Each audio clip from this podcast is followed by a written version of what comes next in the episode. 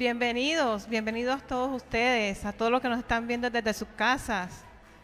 Qué gusto verlos. Ya estamos en febrero, ya se fue un mes de este año, ¿verdad que sí? Gloria a Dios. Ha sido bendecido, ¿verdad que sí? Gloria a Dios, ¿verdad? Estamos con frío, pero aquí estamos calientitos, ¿verdad que sí? Porque vamos a venir a escuchar la palabra de nuestro Rey de Reyes, Señor de Señores. ¿Verdad que sí? Amén. Quisiera, este, antes de leer la lectura, quisiera eh, decirle que tenemos esta semana, aquí dice, esta semana voy a orar por y creo que le, entregaron estas tarjetitas a ustedes. Sería bueno que ustedes escribieran ahí y en el momento los diezmos y las ofrendas puedan dejarlos en las canastistas, porque vamos a impulsar la oración. Vamos a orar, vamos a orar entre nosotros, por nosotros, ¿verdad que sí? Es necesario, es necesario, ¿verdad que sí? Así que levántense conmigo, vamos a empezar con energía. Yo sé que es la una de la tarde, puede ser que tengamos hambre o estemos llenitos también, ¿verdad que sí? Pero vamos a leer la palabra del Señor y vamos a estar en su presencia porque para eso venimos aquí. Y también invito a todos los que nos están viendo en cualquier momento del día que nos vayan a ver, que también tomen este tiempo para reflexionar, para buscar del Señor, que el Espíritu Santo los llene, los fortalezca los dirija, ¿verdad que sí? Y vamos a estar leyendo Salmos 34 del 8 al 10. Creo que va a estar en la pantalla. Eh, si pueden usar las Biblias que están en las bancas, no están de lujo, están para que las usemos, para, que aprendamos dónde están la palabra del Señor. Eso es muy importante, saberla dónde está, dónde la encontramos. ¿Por qué? Porque en nuestras casas necesitamos también palabras, estas palabras de vida, palabras que nos llenan, nos dirige en todo momento. Salmos 34 del 8 al 10. Amén. Prueben y vean que el Señor es bueno. Dichosos los que en Él se refugian. Teman al Señor ustedes sus santos, pues nada les falta a los que le temen. Los leoncillos se debilitan y tienen hambre, pero los que buscan al Señor nada les falta. Amén. Los que buscan del Señor nada les falta. ¿A ustedes les falta algo? El Señor les provee todo, les provee techo, les provee salud, pueden respirar, pueden caminar aquí a la casa del Señor ¿verdad que sí? Gozosos, gozosos. Quiero que me acompañen en oración. Vamos a recibir este espacio, abrir este espacio donde venimos a recibir palabra, palabra de vida, Padre Santo Dios, a recibir dirección, ¿verdad que sí? A llenar nuestros corazones, ¿verdad? Porque es solo Dios puede llenar nuestros vacíos, solo Él. Así que si quieren, donde están ahí, pueden levantar sus manos, pueden elevar su voz mientras estamos orando, pueden arrodillarse ante el Señor de señores y vamos a orar. Gracias Señor Dios por todo lo que tú nos das. Gracias Señor Dios por esta mañana, este día que nos has, prestado, Padre Santo Dios. Nos has dado un maravilloso cielo, Padre mío Dios un maravilloso lugar, Padre Santo Celestial, donde vivimos, Padre mío Dios. Gracias Señor Dios por las personas que nos rodean, Padre Santo Dios, que son de bendición día a día, Padre mío Dios. Gracias Señor Dios porque tus bendiciones son nuevas, son maravillosas, son inmensas, no se pueden contar. Gracias Señor Dios por tu maravilloso, infinito amor sobre nosotros, Padre Santo Dios. Aquí está tu pueblo, un pueblo que te ama, Padre mío Dios. Un pueblo que se rinde a ti, Padre Santo Dios. Un pueblo que está aquí para recibir de ti, Padre mío Dios. Oh Santo Dios, que tu Espíritu Santo se mueva en este lugar, Padre mío Dios. Oh Padre Santo Dios, llena, llena nuestras vasijas vacías, Padre Santo Dios nuestras jarras, Padre Santo Dios. Oh Padre mío Dios, todas nuestras cargas te las colocamos solo a ti, Padre Santo Dios, porque tú cargas nuestras cargas, Padre Santo Dios. Nuestros hombros son livianos confiando en ti. Nuestra salud, nuestro cuerpo, te lo presentamos, Señor Dios, esta mañana. Te lo presentamos, Señor Dios, porque tú eres el doctor de doctores. Tú eres nuestro creador, nuestro Padre celestial. El dueño del oro y la plata. El dueño de todo, Padre Santo Dios el que nos da lo que necesitamos, el que nos multiplica, Padre Santo Dios. Oh Padre mío Dios, danos sabiduría y entendimiento para poder llevar día a día, Padre Santo Dios. Danos el entender, Padre Santo Dios. Gracias Señor Dios, porque en ti no nos falta nada. Aquel cree en ti, no nos falta nada. Aquel cree en ti, nada le teme porque quien está contra el mundo, Padre Santo Dios, si nosotros estamos contigo, nadie contra nosotros puede estar. Gracias Señor Dios, porque tus ángeles, Padre Santo Dios, rodean este lugar.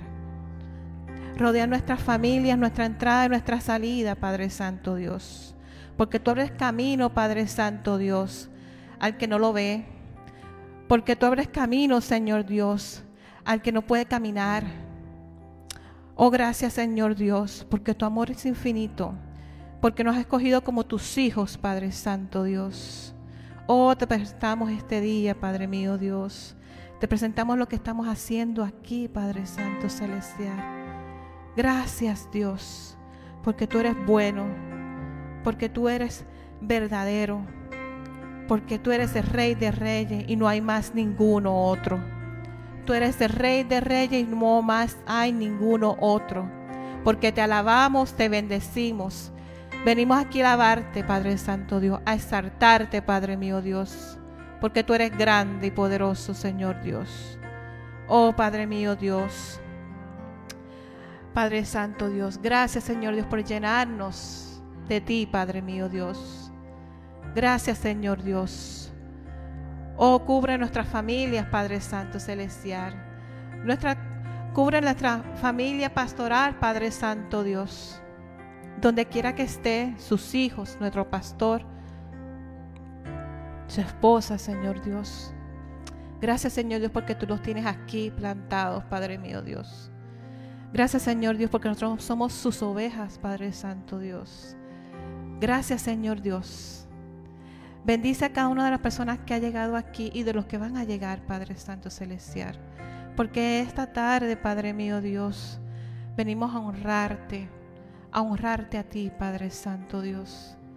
Oh, gracias Señor Dios, por tu amor y por tu bendición. Te entregamos esta tarde a ti.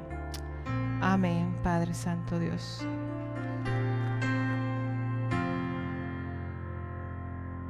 Ese aplauso más fuerte de nuestro Señor, que Él es merecedor de honra, gloria y alabanza. Vamos a dar gloria a nuestro Dios en esta tarde.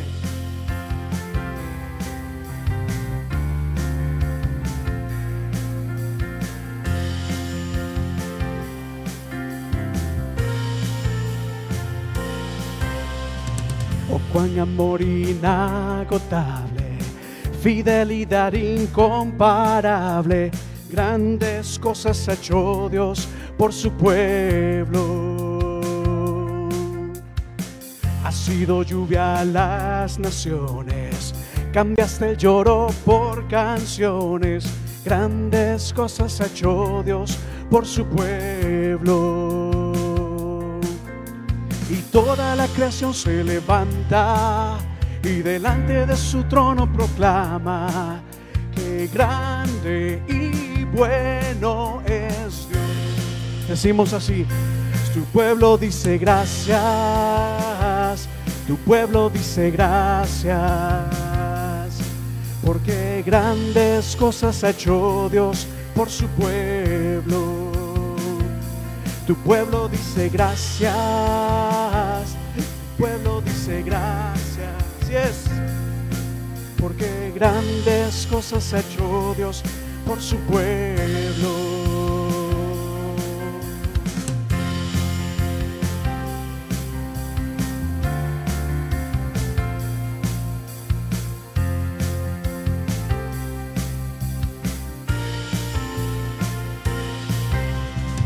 Oh, cuán amor inagotable, fidelidad incomparable, grandes cosas ha hecho Dios por su pueblo. Sido lluvia a las naciones, cambiaste el lloro por canciones, grandes cosas ha hecho Dios por su pueblo. Toda la creación se levanta y delante de su trono proclama, dígalo así, que grande y bueno es Tu pueblo dice gracias, tu pueblo dice gracias, porque grandes cosas ha hecho Dios por su pueblo. Vamos a ver, dile gracias. Tu pueblo dice gracias tu pueblo dice gracias, porque grandes cosas ha hecho Dios por su pueblo.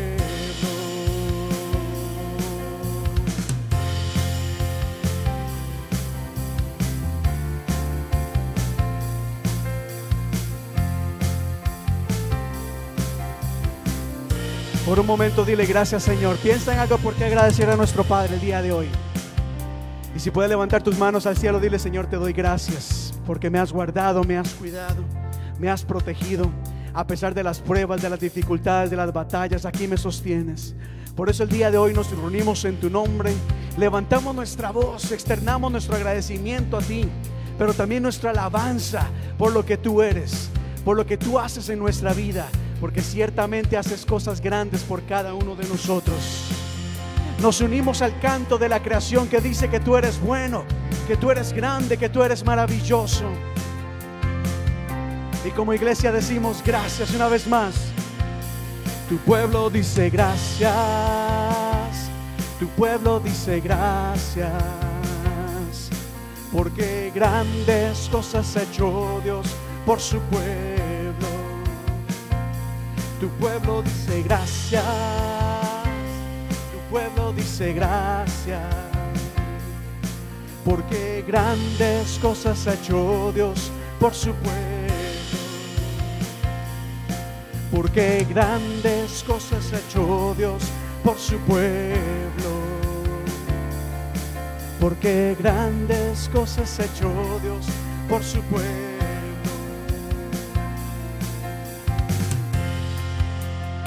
Así es, Dios hace cosas grandes, iglesia.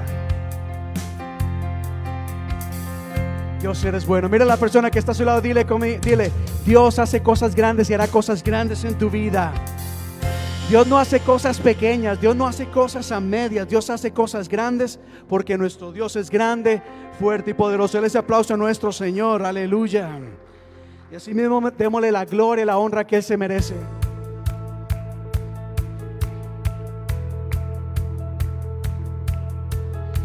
Aleluya, Dios, te damos gloria en esta tarde nos dio libertad. Y la iglesia dice, yo te doy gloria, gloria. Yo te doy gloria, gloria. Yo te doy gloria, gloria. A ti Jesús. Yo te doy gloria, gloria. Yo te doy gloria, gloria. Yo te doy gloria, gloria. A ti Jesús.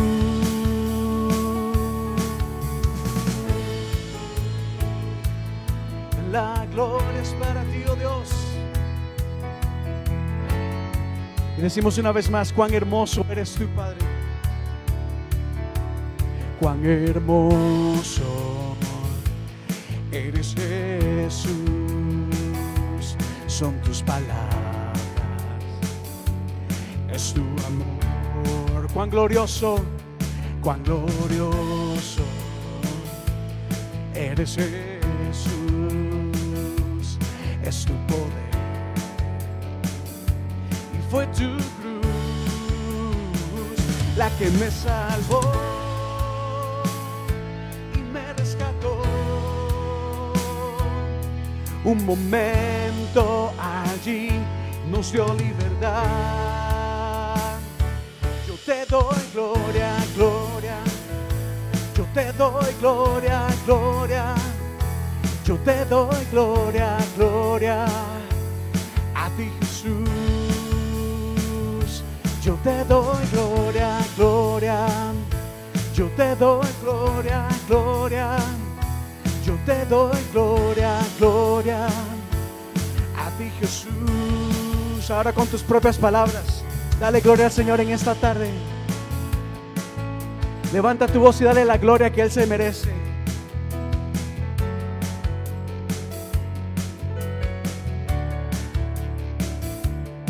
Dile cuán especial es para ti.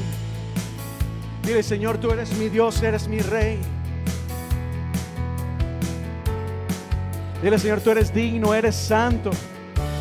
Vamos, dile, Señor, santo, santo, toda la gloria es para ti, oh Dios, que hemos venido a alabar y glorificar el nombre del Señor, a darle la gloria que Él se merece. Y ahora todos unidos como cuerpo decimos, yo te doy gloria, gloria. Yo te doy gloria, gloria. Yo te doy gloria, gloria. A ti Jesús. Yo te doy gloria, gloria. Yo te doy gloria, gloria. Te doy gloria, gloria. A ti Jesús. Una vez más, dale gloria. Yo te doy gloria, gloria. Yo te doy gloria, gloria. Yo te doy gloria, gloria. A ti Jesús, one more time, te doy gloria. Yo te doy gloria, gloria. Yo te doy gloria, gloria. Yo te doy gloria. A ti Jesús.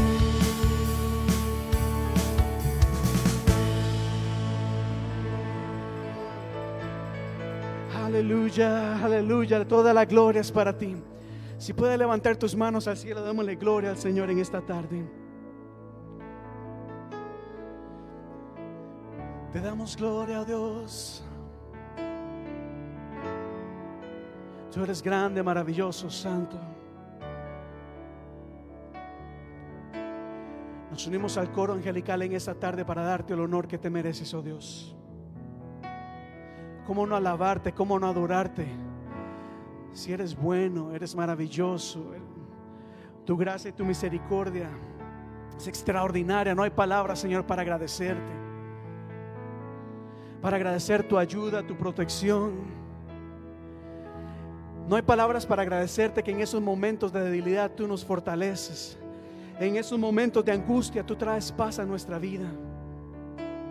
Por eso hay muchas cosas más te alabamos, oh Dios. Gracias, Padre, porque estás en medio nuestro. Recuerda, el Espíritu de Dios está en este lugar. La presencia del Todopoderoso se mueve en la alabanza de su pueblo, iglesia. No se mueve en medio de canciones, se mueve en medio de alabanza.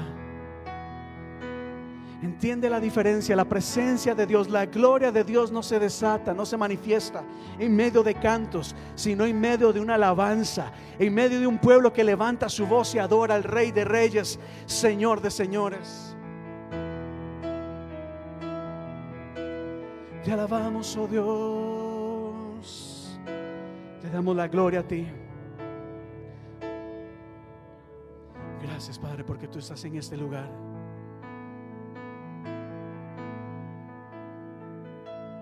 Yo quiero levantar a ti mis manos, maravilloso Jesús, milagroso Señor.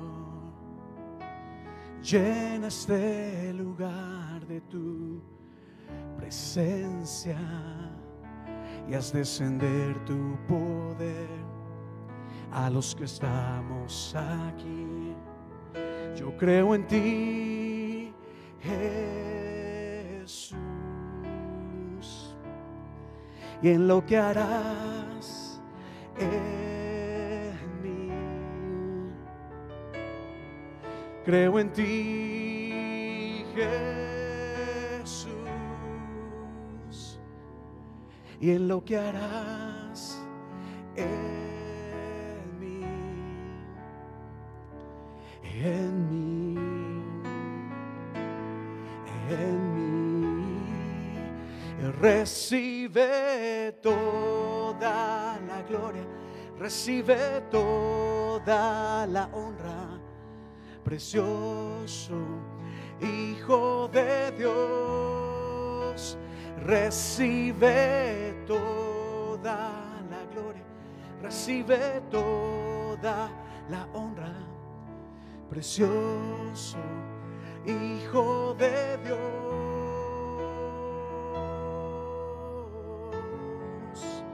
Démosle la gloria al Señor. Y eleva una oración conmigo también. Dile, Señor, llena este lugar de tu presencia. Yo no sé usted, pero yo anhelo que la gloria de Dios se manifieste en este lugar. Derramando, aleluya, esa paz, esa fortaleza, esa unción, esa llenura del Espíritu Santo sobre cada uno de nosotros. Esa llenura que nos renueva, que nos fortalece, que nos aviva. Diga conmigo, Señor, llena este lugar de tu presencia, cada rincón de este templo, este santuario, allá atrás donde están los niños, allá arriba donde está el sistema sonido, llena el lugar de tu presencia, que es lo que más necesitamos. Iglesia, quiero dejarte saber que lo que más necesitamos es la presencia de Dios, porque eso es todo. Dile, recibe la gloria, oh Dios, en este lugar.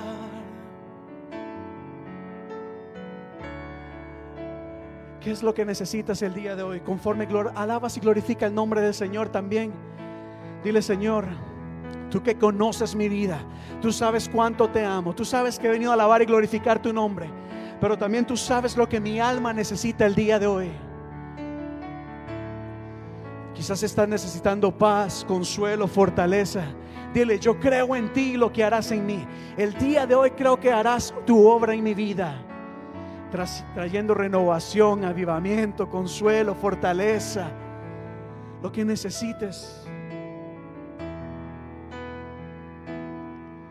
Yo quiero levantar a ti mis manos, maravilloso Jesús milagroso Señor. Diga así, llena este lugar de tu presencia y es descender tu poder a los que estamos aquí.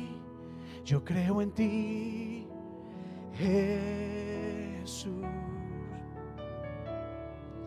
y en lo que harás. Eso se llama fe. Creer en lo que Dios hará es fe. Yo creo en ti, Jesús. Y en lo que harás en mí.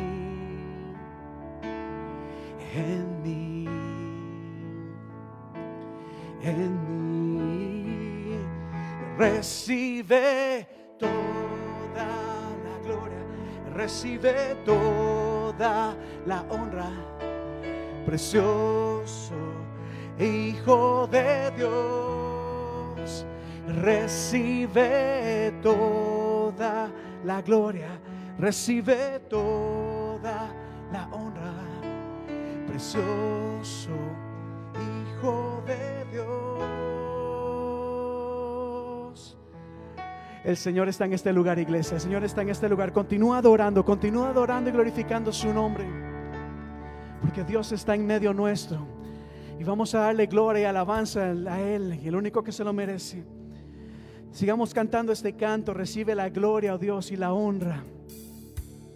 Pero también ayúdame a levantar un clamor sobre cada persona que está en ese lugar. Dile, Señor, ten misericordia de cada uno de nosotros.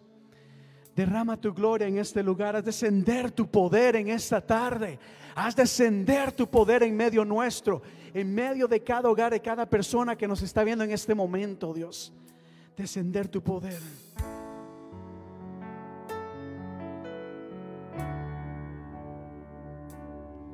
Maravilloso Jesús, milagroso Señor, digamos así.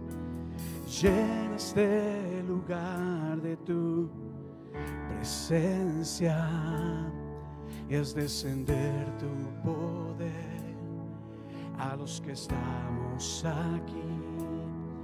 Yo creo en ti, Jesús, en lo que harás en mí. Creemos en ti, oh Dios, creo en ti, Jesús. Nos acercamos a ti por fe, oh Dios, en lo que harás en mi vida.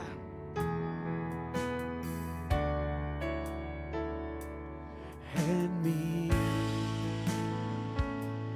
en mí. La iglesia dice, recibe toda la gloria, recibe toda la honra. Precioso Hijo de Dios, recibe toda la gloria, recibe, así es, dale toda la gloria a Él, no le des nada a medias. Una vez más, recibe toda la gloria, recibe toda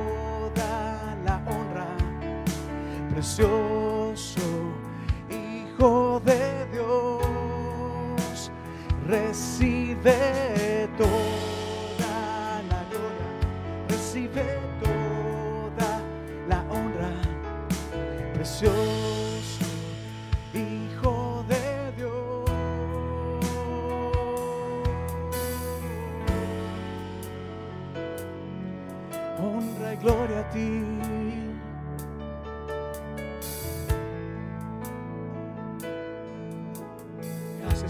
Estás en medio nuestro.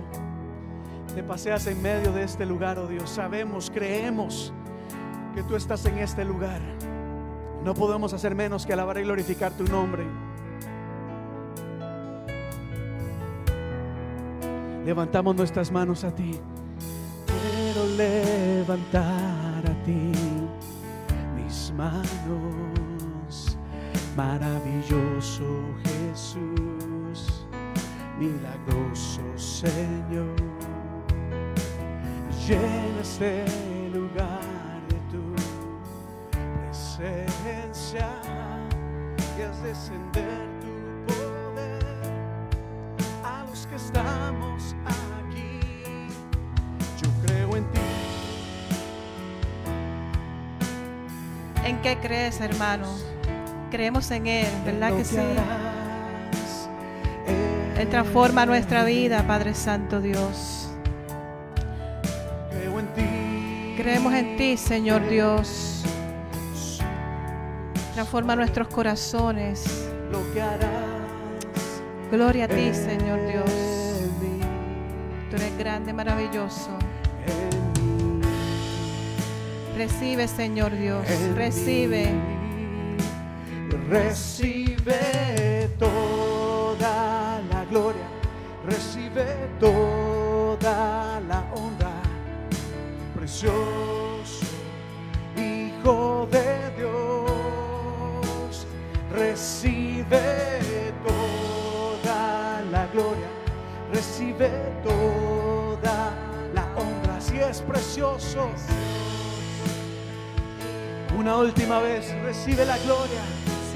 Recibe toda la gloria, recibe toda la honra, precioso Hijo de Dios. Recibe, recibe, Señor. Recibe nuestra alabanza, Padre Santo Dios. Tú estás aquí, Padre mío Dios. Tú te mueves. Tu Santo Espíritu se mueve porque tú estás aquí, Padre Santo Dios. Gloria a ti, Padre Santo Dios. Gloria al Padre. Gloria al Rey de Reyes, Señor de Señores. Ustedes lo dicen, hermanos. ¿Verdad? Es. Decimos, recibe toda la gloria, Recibe toda la honra, precioso Hijo de Dios, porque tú recibes, Señor Dios, toda la gloria, toda la honra, precioso Hijo de Dios. Y hay una parte que dice, yo creo en ti, Jesús, ¿verdad?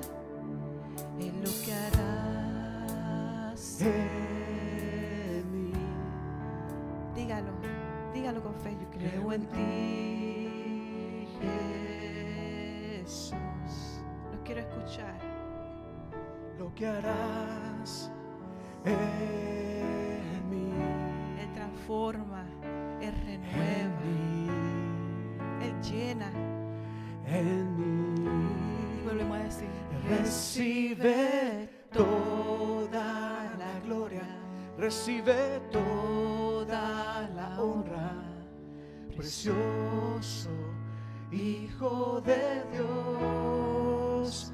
Recibe toda la gloria, recibe toda la honra, precioso Hijo de Dios, amén. Aleluya. Un aplauso al Padre Celestial. Venimos aquí a alabarlo, al que reciba toda, toda la gloria. Toda, toda la gloria a Él. Toda, toda la gloria a Él. Que Él lo siente. Oh Padre Santo Celestial. Tu gloria está en este lugar. Tú llenas nuestros corazones, nuestros corazones sedientos de ti. Cuando a veces no sabemos qué necesitamos, qué nos, qué nos falta, eres tú. Y tú eres el que nos llena. Gracias, Padre, por tu amor y por tu bendición. Gracias, Padre Señor Dios. Amén. Amén. Otro aplauso. Uy, qué alabanza tan poderosa. Se me corre la mascarilla, se me salieron las lágrimas. Señor es grande y maravilloso, ¿verdad que sí? Gloria a ti, Padre Santo Dios. Qué gusto verles, los que llegaron hace poco. De verdad que sí, Dora, su familia, gloria a Dios que están aquí. Me da un gusto verlos, de verdad que sí. Y a todos los demás que llegaron ahorita, bienvenidos a la iglesia hispana de la comunidad, ¿verdad que sí? Gloria a Dios. No ven niños porque están atrás, hoy empezaron temprano, tienen un tiempo de, de movie, también de una película donde ellos van a aprender cosas nuevas, maravillosas en el Señor, ¿verdad? Y ahora quiero, antes de dar las ofrendas y los die- diezmos, quiero presentar este tiempo para agradecerles eh, su colaboración, eh, que es muy importante para nosotros. Así que todos los que tengan sus diezmos y sus ofrendas en sus manos, empúñela. Invito a nuestras hermanas que van a estar aquí ayudándome a que pasen, ¿verdad? A todos los que están, nuestros hermanos que están desde sus casas, pueden hacer sus ofrendas y sus diezmos a través de nuestra página hispana de la comunidad. Y les doy gracias a cada uno de ustedes de parte de nuestra congregación por el apoyo financiero a la obra, Padre. Por este tiempo que ha sido difícil para cada uno de nosotros. Hermanas, pueden pasar. Pueden pasar. Eh, y gracias porque de esta manera hemos podido um, ayudar, bendecir a otras familias, a nuestros hermanos, que para eso estamos, para bendecir a nuestros hermanos. Y mientras mis hermanas están pasando por las bancas, quiero que busquen en su Biblia Deuteronomio 15, del el 10, el 6. Y si lo tienen, díganme un amén, se levantan. Los que no lo tienen también, con mucho esmero, ¿verdad? Y vamos a leer la palabra del Señor antes de orar por los diezmos y las ofrendas.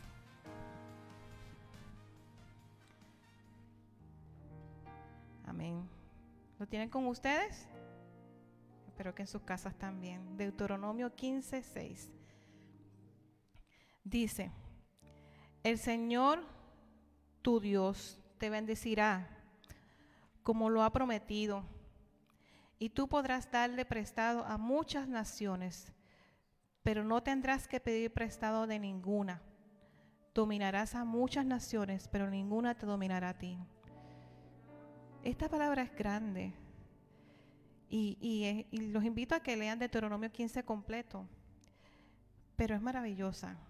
Es saber cómo nosotros, este, de una buena manera, bendecimos a otros. Y el Señor también nos bendice a nosotros. De muchas maneras. No tan solo monetaria, sino con nuestro tiempo.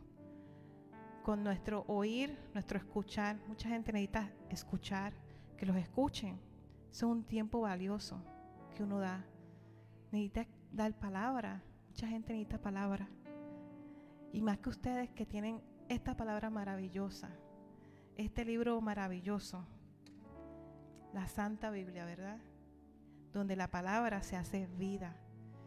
Si la usamos correctamente, da vida, vida a otros, llena a otros. Quiero orar por esto. Quiero orar por los diezmos y las ofrendas. ¿Me acompaña? Gracias, Padre Santo Dios, por tu provisión, Padre mío Dios.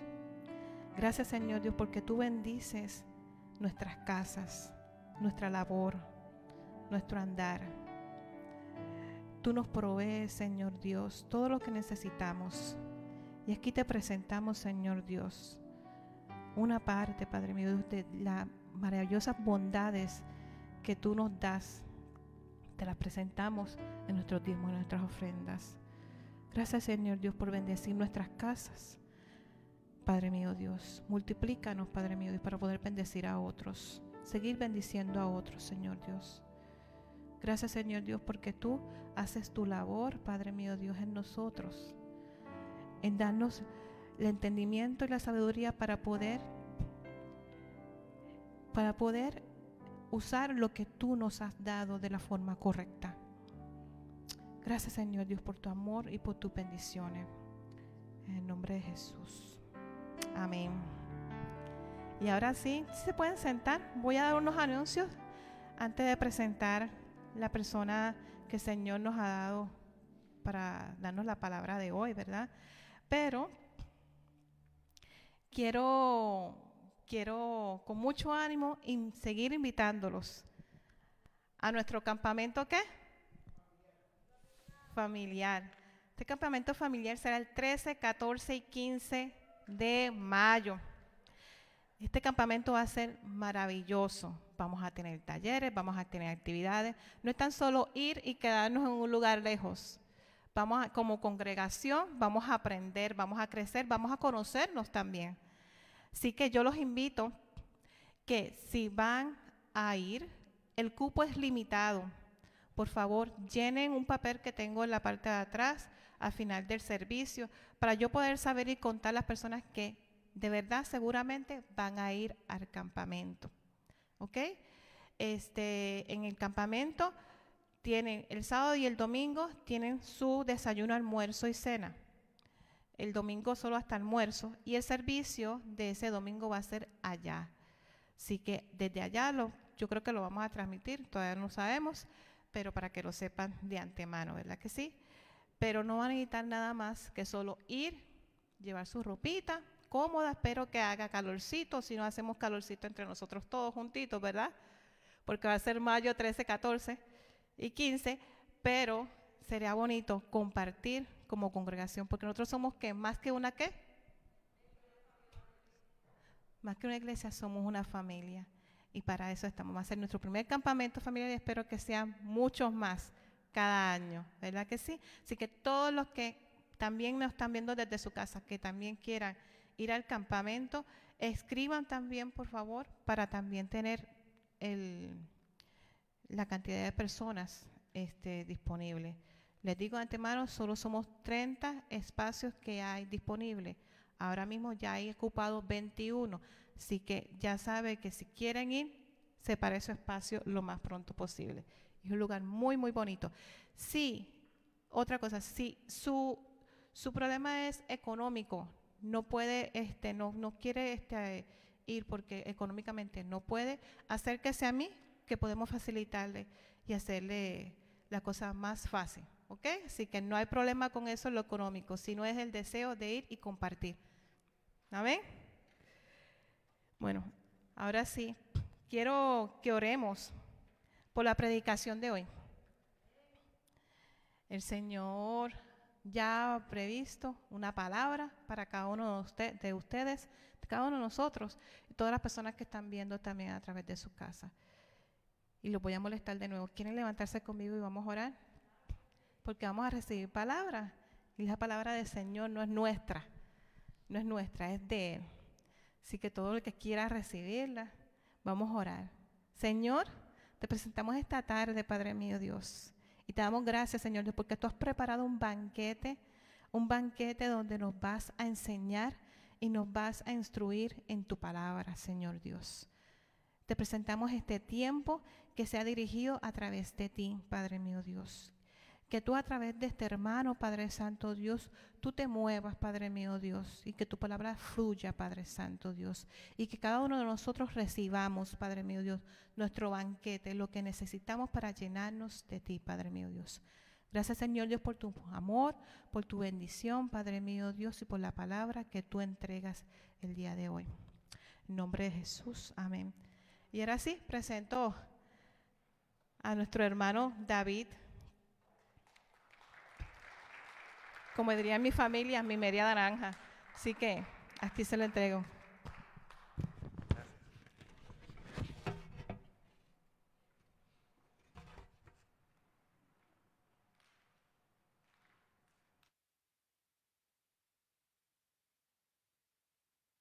Saludos. Dios los bendiga, iglesia.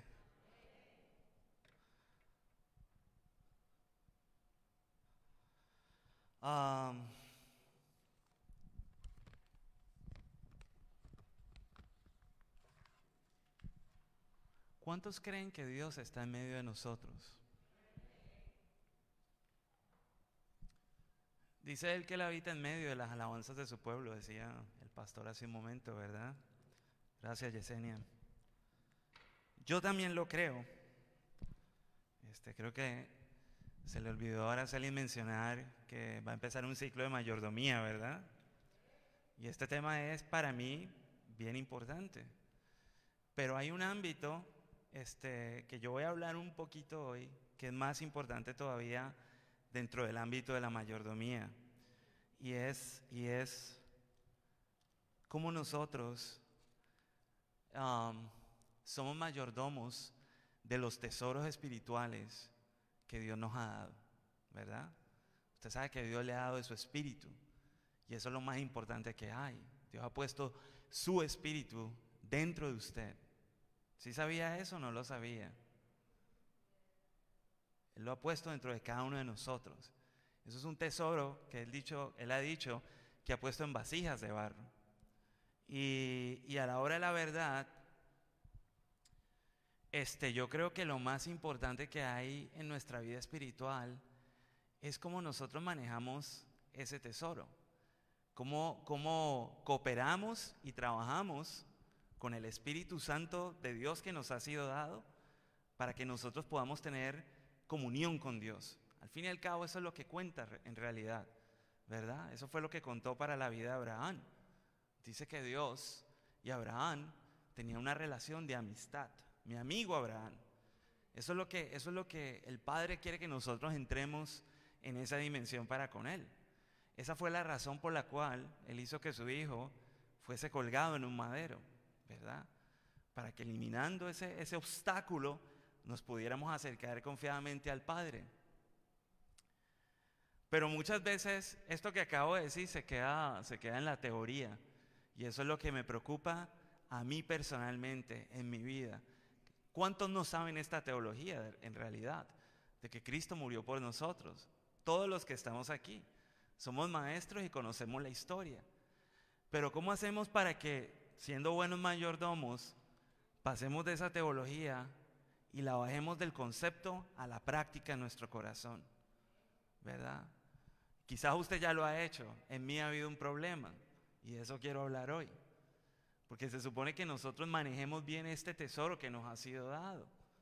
No solamente porque vamos a tener que dar cuentas a Dios, sino porque esto va a hacer que nuestra vida sea mucho más plena y tengamos propósito en Él, que le conozcamos. Como dijo el Señor Jesús, y parafraseo, esta es la vida eterna, que te conozcan a ti, oh Padre, ¿verdad? Como yo te he dado a conocer. O sea que eso me lleva a mí a pensar que ¿dónde empieza la vida eterna? ¿Empieza aquí en esta tierra? ¿Empieza aquí en nuestra vida? Y empieza en nuestra casa. Así que, este, podemos ver la presentación.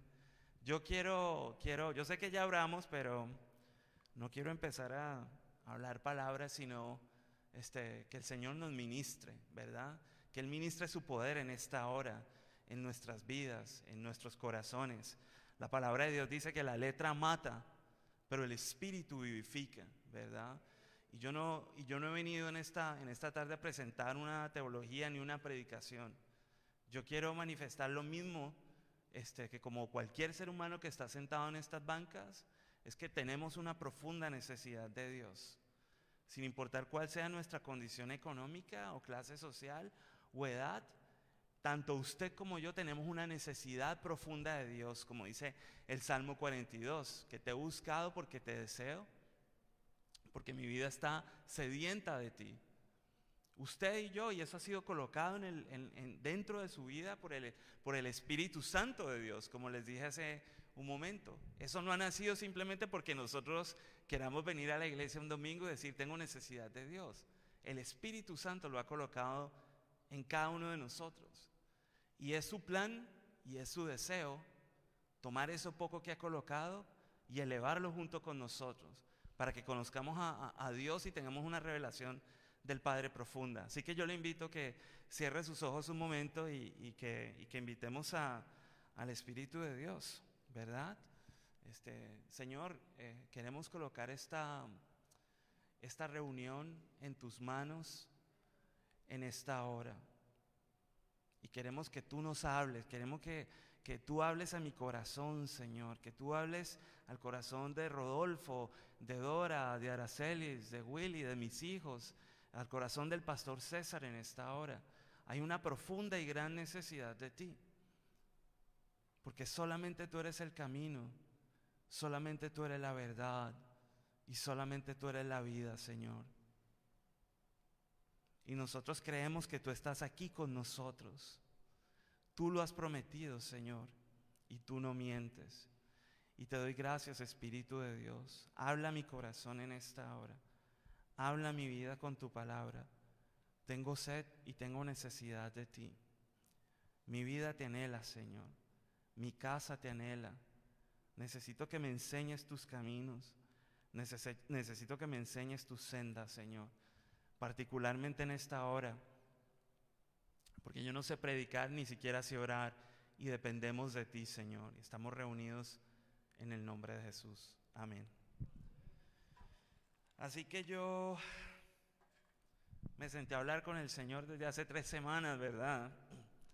A tomarme mi café por las mañanas. Y, este, y el, Señor me trajo esta, me trajo esta conversación sobre eh, fortaleza en la debilidad. Y yo quiero hablar de este mensaje porque, porque he encontrado que a veces, a veces nosotros como creyentes nos cuesta, ¿a, cuánto les cuesta trabajo orar? Vamos a ser sinceros, ¿verdad? ¿A cuánto les cuesta trabajo buscar al Señor repetidamente todas las mañanas, continuamente? ¿A cuánto nos cuesta trabajo leer la palabra extensamente? a muchos. Eso no solamente somos algunos, ¿verdad? Y, a veces uno cree que los pastores y la gente que se para acá al frente son súper espirituales y tienen una vida de devoción profunda. Este, pues no, todos estamos, hemos estado equivocados en eso. Aquí mientras estemos en este cuerpo y en esta carne, todos vamos a tener que batallar contra las pasiones de nuestra alma. Y vamos, a, y vamos a tener que aprender a ser mayordomos de cómo nos conducimos delante del Señor. Y eso en nuestras propias fuerzas no lo podemos hacer. Es imposible. Es imposible. En algún momento yo pensé que Dios lo podía utilizar a uno con cosas supremamente sobrenaturales y extraordinarias. Y esta semana y en estos días el Señor me habló y me cambió la percepción o me cambió la idea. Quiero hablar, quiero hablar de eso también. Entonces, dos cosas dos trucos, digámoslo así. Yo creo que para las cosas del Señor no hay estrategias, pero sí creo que el apóstol Pablo trajo un truco que por mucho tiempo nosotros hemos subestimado, aunque sabemos de él, no lo hemos ejercido como deberíamos ejercerlo, pero en el momento en que somos conscientes y lo empezamos a ejercer, las cosas en el Evangelio empiezan a funcionar diferentes. Porque entonces ya no somos nosotros, es el poder de Cristo operando en nosotros, ¿verdad? Todas las cosas espirituales solamente pueden ser reveladas por el Espíritu de Dios. Mi mente y mi corazón no son capaces de manejar ese volumen de información. Tiene que ser espiritual.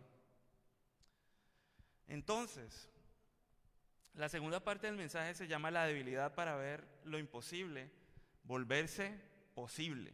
¿Cuántos de nosotros aquí no hemos tenido imposibles en nuestra vida? Cosas en realidad que usted no ha podido resolver.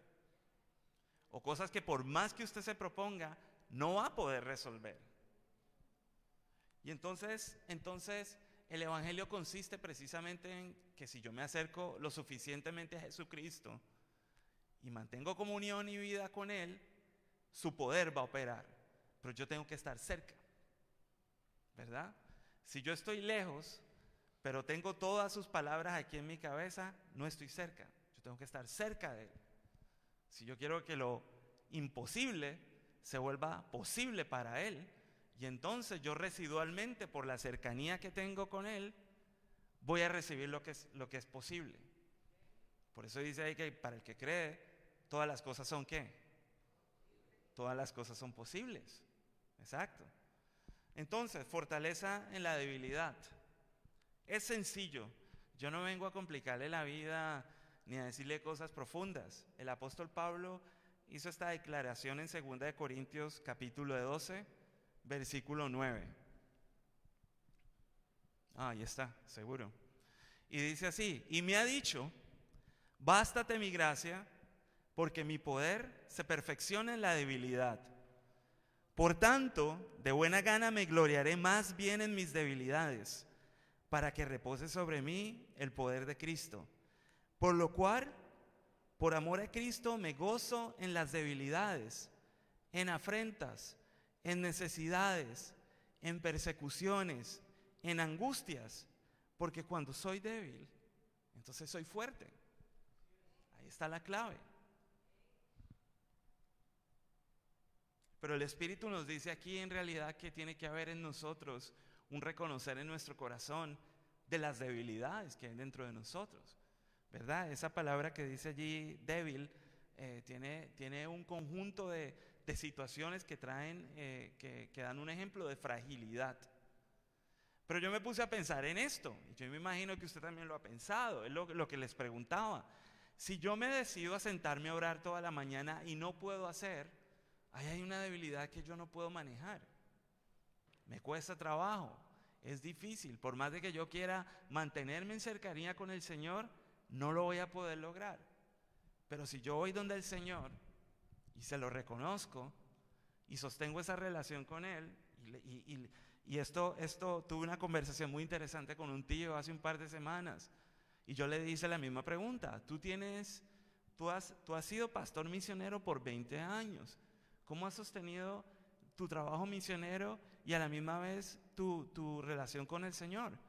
Y él me dice, muy sencillo, yo no puedo hacer oraciones largas, me cuesta trabajo, yo no me puedo levantar a, buscarlo a él de madrugada como lo hacen los grandes hombres de la Biblia, pero lo que yo sí puedo hacer es que mi corazón es sincero y mi corazón es recto con él.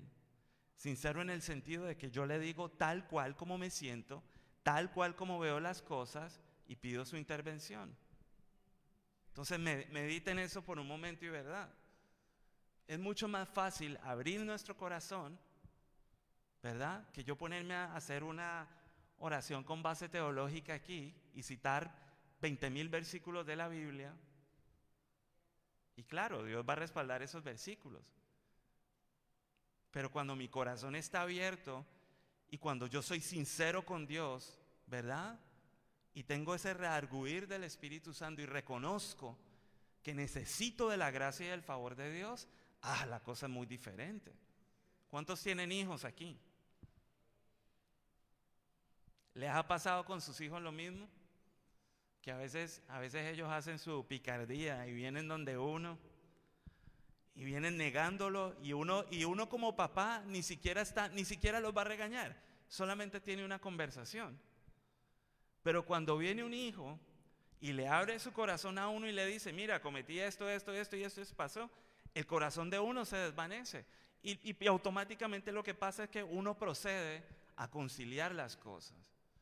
Y a veces, a veces el Espíritu de Dios, que es el intercesor que Dios ha colocado aquí en nosotros, nos hace el mismo llamado. ¿Verdad? Ven donde tu Padre, buscadme y viviréis, dice el Señor, endereza tus caminos. Si a usted le cuesta trabajo, como a mí me ha costado trabajo, vamos a tener que ir al lugar secreto que dice el Señor Jesucristo y hacer lo más fácil que podemos hacer, es desnudar nuestro corazón y es decirle a Él, no puedo, es imposible para mí. Y el Señor Jesús lo dijo, lo que es imposible para los hombres es posible para Dios. Y entonces en esa humillación es donde vamos a ser levantados. Y en esa humillación es donde vamos a ser exaltados. Porque el que se humilla será exaltado.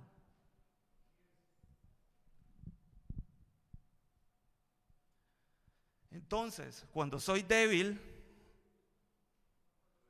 soy fuerte. Si reconocen la analogía, la perciben espiritualmente, aquí hay que tener una convicción, porque esto, como pueblo de Dios, como hijos de Dios, nos va a sacar adelante en nuestra fe. El tratar de pretender de que somos mucha, mucha autoridad espiritual y que podemos abarcar muchas cosas y que nos podemos, podemos dedicar a juzgar la gente afuera, a criticar y todo eso, eso no nos va a dar avance en, en nuestra vida espiritual. Es más, no nos va a dar gracia ni favor para con los hombres, para meterlos en el camino de la verdad.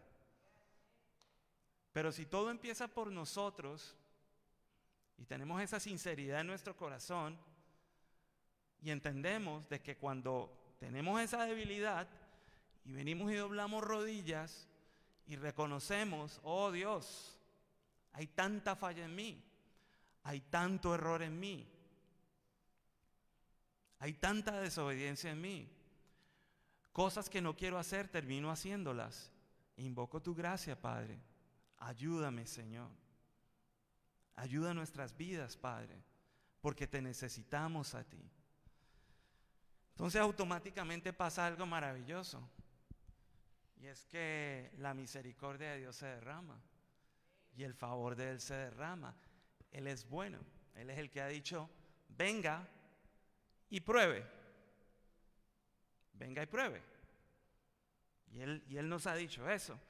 Tengo esta mesa servida para que tú vengas. Y yo te voy a servir y tú vas a degustar y te vas a dar cuenta lo bueno que soy yo, lo excelso que soy yo, que mi bondad no tiene límite, pero tiene que empezar en nosotros, ¿verdad? Tiene que empezar en nosotros. Aquí ninguno de nosotros es intercesor, ni es ministro, ni puede hacer absolutamente nada para alcanzar el favor de Dios. Ninguno de nosotros.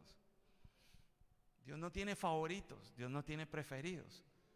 Pero sí, sí podemos hacer una diferencia como la que hizo el rey David, ¿verdad? Cuando se allegó a la persona que no se debía haber llegado y el pecado se puso exponencial porque mandó a matar al esposo de esa mujer.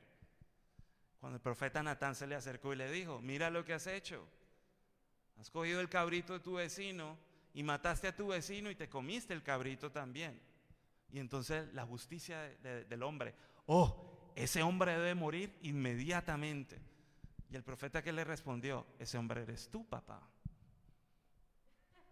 Ese hombre eres tú. Mira lo fácil que nosotros podemos actuar cuando, estamos, cuando sabemos cosas de Dios, pero no estamos cerca de Él. Nos ponemos a juzgar y entrometernos en negocios ajenos qué no debemos hacerlo? ¿Verdad? Cuando lo único que tenemos que hacer, niños, jóvenes, adultos, viejos, que Dios ha puesto su espíritu, es sencillamente reconocer que le necesitamos.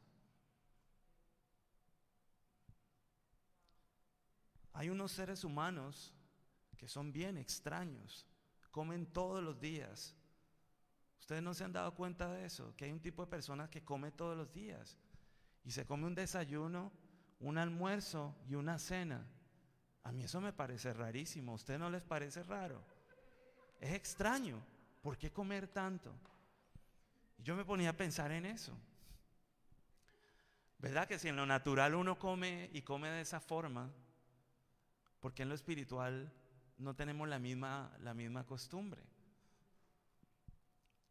Al fin y al cabo, la comida que es? Es energía, es lo que nos sostiene, es lo que moviliza este cuerpo.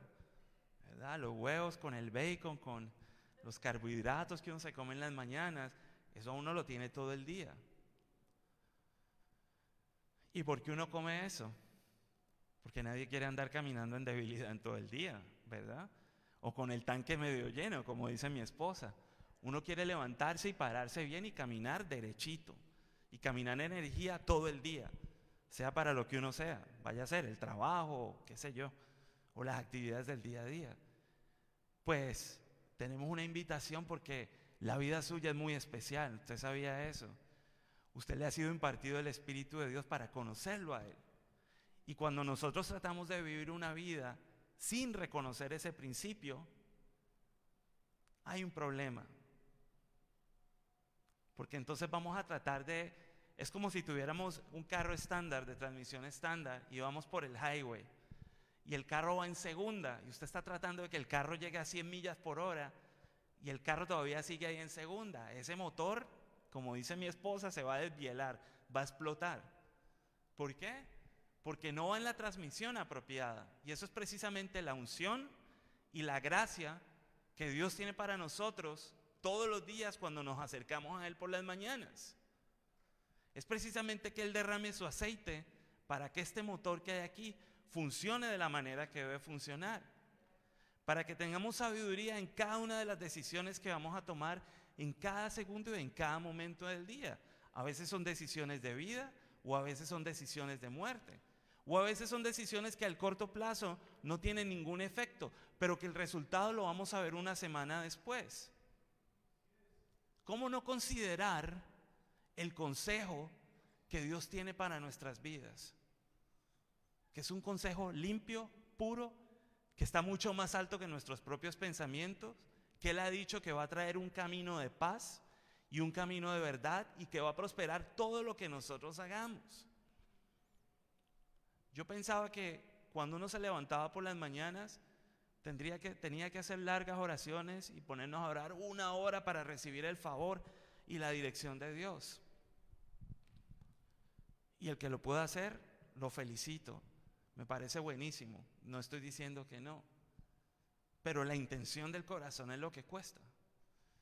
Si yo sigo ese mismo principio y abro mis ojos y en vez de orar la hora oro 10 minutos o 5, pero le digo, Señor, este día tiene imposibles para mí.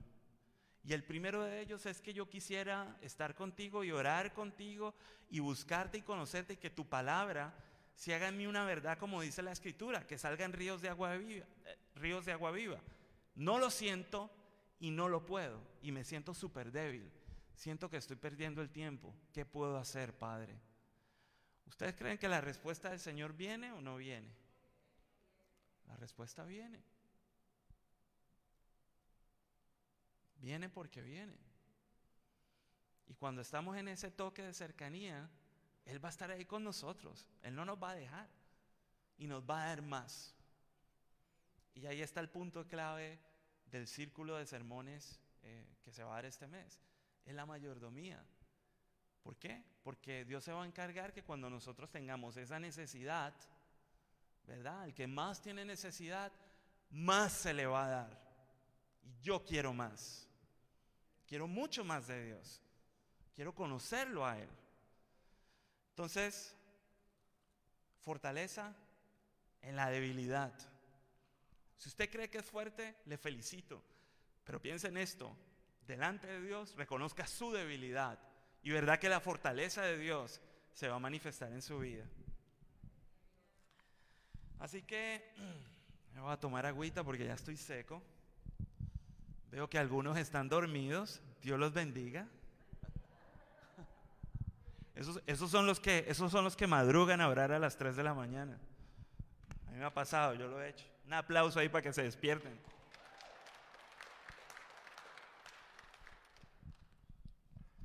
Si ese aplauso es para mí, gracias. Si ese aplauso es para el Rey de Reyes, se lo puede dar más duro.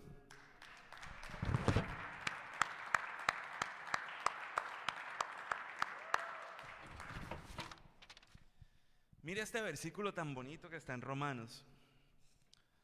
¿Verdad? A ninguno de nosotros nos gustan las pruebas ni las tribulaciones. Pero al final de la jornada, de alguna manera, cuando una prueba ha sido superada, se siente un alivio y se siente una satisfacción en el sentido de que pareciera que nuestra fe se hubiese estirado un poco. Entonces mire lo que dice el apóstol Pablo ahí en, en la carta de los Romanos, capítulo 5, versículo 3. Y no solo esto, sino que también nos gloriamos en las tribulaciones o en las pruebas, sabiendo que la tribulación produce paciencia y la paciencia prueba y la prueba esperanza y la esperanza no nos defrauda porque el amor de Dios ha sido derramado en nuestros corazones por el Espíritu Santo que nos ha sido dado.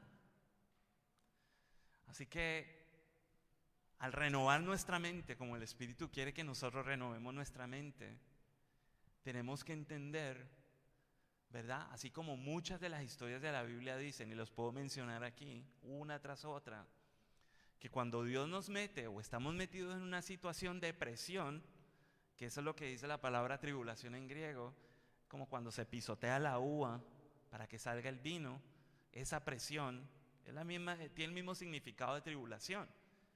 Y a veces nosotros entramos en esa misma presión para que de nosotros salga el mejor vino o el mejor aceite, ¿verdad? Y esa prueba produce en nosotros paciencia. Y es bien curioso que lo que diga allí paciencia, esa palabra en griego significa entereza de carácter, integridad. Es decir, mi corazón es uno solo. Mis decisiones están, están enfocadas en un solo blanco. Yo no estoy perdido jugando ping-pong, ni andando por aquí, ni andando por allá. Sé cuál es mi meta. Sé dónde, están mis, sé dónde mis ojos están puestos ahora mismo. Y si yo persigo, como dice la palabra, puesto los ojos en Jesús, el autor el consumador de la fe, este, yo no me voy a mover de allí. Voy a tener cercanía con Él. ¿Cuántos quieren tener cercanía con el Señor? ¿Cuántos quieren estar lejos del Señor? Dice Él, vengan y prueben, te gusten, que yo soy bueno, para siempre es mi misericordia. Entonces esa entereza de carácter produce prueba y la prueba produce esperanza. Ese es el resultado final, la esperanza. Tenemos una gran expectativa. Nuestra mente a toda hora está pensando, ¿qué es lo que viene ahora? ¿Cuáles son las buenas noticias que vienen? ¿Qué es lo que está por venir? Y en realidad esa es la esperanza que nosotros tenemos, que algún día estos ojos van a ver al Señor y lo van a ver completamente. No lo vamos a ver como en espejo, sino que lo vamos a ver directamente. La mejor noticia de todas es que el mismo Señor ha dicho, cuando le dijo a sus discípulos, les conviene que yo me vaya. Les conviene que si yo no me voy, el Padre no va a autorizar que el Espíritu Santo venga y los llene a ustedes. Y eso es lo más hermoso. Por eso el amor de Dios ha sido derramado en nuestros corazones por el Espíritu Santo que nos ha sido dado. Es la voluntad de Dios. Es la decisión de Dios. Es el propósito de Dios. Y escuche bien esto. Que el Espíritu de Dios sea derramado en su vida sin medida. Que sea derramado y que usted pueda beber todo lo que usted quiera, ilimitadamente, hasta como dice el Salmo 23, estemos rebosando. No hay medida. Todo depende de nosotros, de cómo nosotros administremos y seamos mayordomos de eso. Es muy bueno estar lleno del Espíritu, pero es mucho mejor estar rebosando. Porque cuando el agua rebosa en el vaso, empieza a salpicar y otros pueden beber. ¿Cuántos quieren que otros beban? Porque usted ha sido sentado en esa banca después de muchas generaciones. Muchas personas se han sentado allí. Y usted ha sido el resultado, usted y yo, para que estemos en esta hora y en este momento intercediendo, estando atentos a lo que el Espíritu y Dios quiere para nosotros, en esa banca, en esas bancas que pueden tener más de 100 años de historia. ¿Cuánta intercesión ha ocurrido allí? ¿Verdad? ¿Cuántas familias no se han sentado allí? Y el hecho de que estemos sentados y de que usted esté sentado allí, porque Dios lo ha citado con un propósito para que reciba de Él, para que entendamos los propósitos que Él tiene para nuestras vidas, ¿verdad? Que son propósitos buenos, son propósitos grandes. Así que este, la mayordomía con el Señor y con las cosas que Él nos ha dado se resume en esto y quiero leer algo que leí en un libro que estoy leyendo este, y dice así, porque al fin y al cabo este, nuestra amistad con Dios se basa en una relación. ¿Cuántos están de acuerdo con eso? Es, nuestra, es una relación con Dios, no es nada más. Si estamos aquí en una religión, yo creo que estamos en el lugar equivocado, pero es una relación. ¿Cómo podemos hacernos amigos de Dios? Este, a través de Jesucristo, ¿verdad? A través de la sangre derramada en la cruz del Calvario.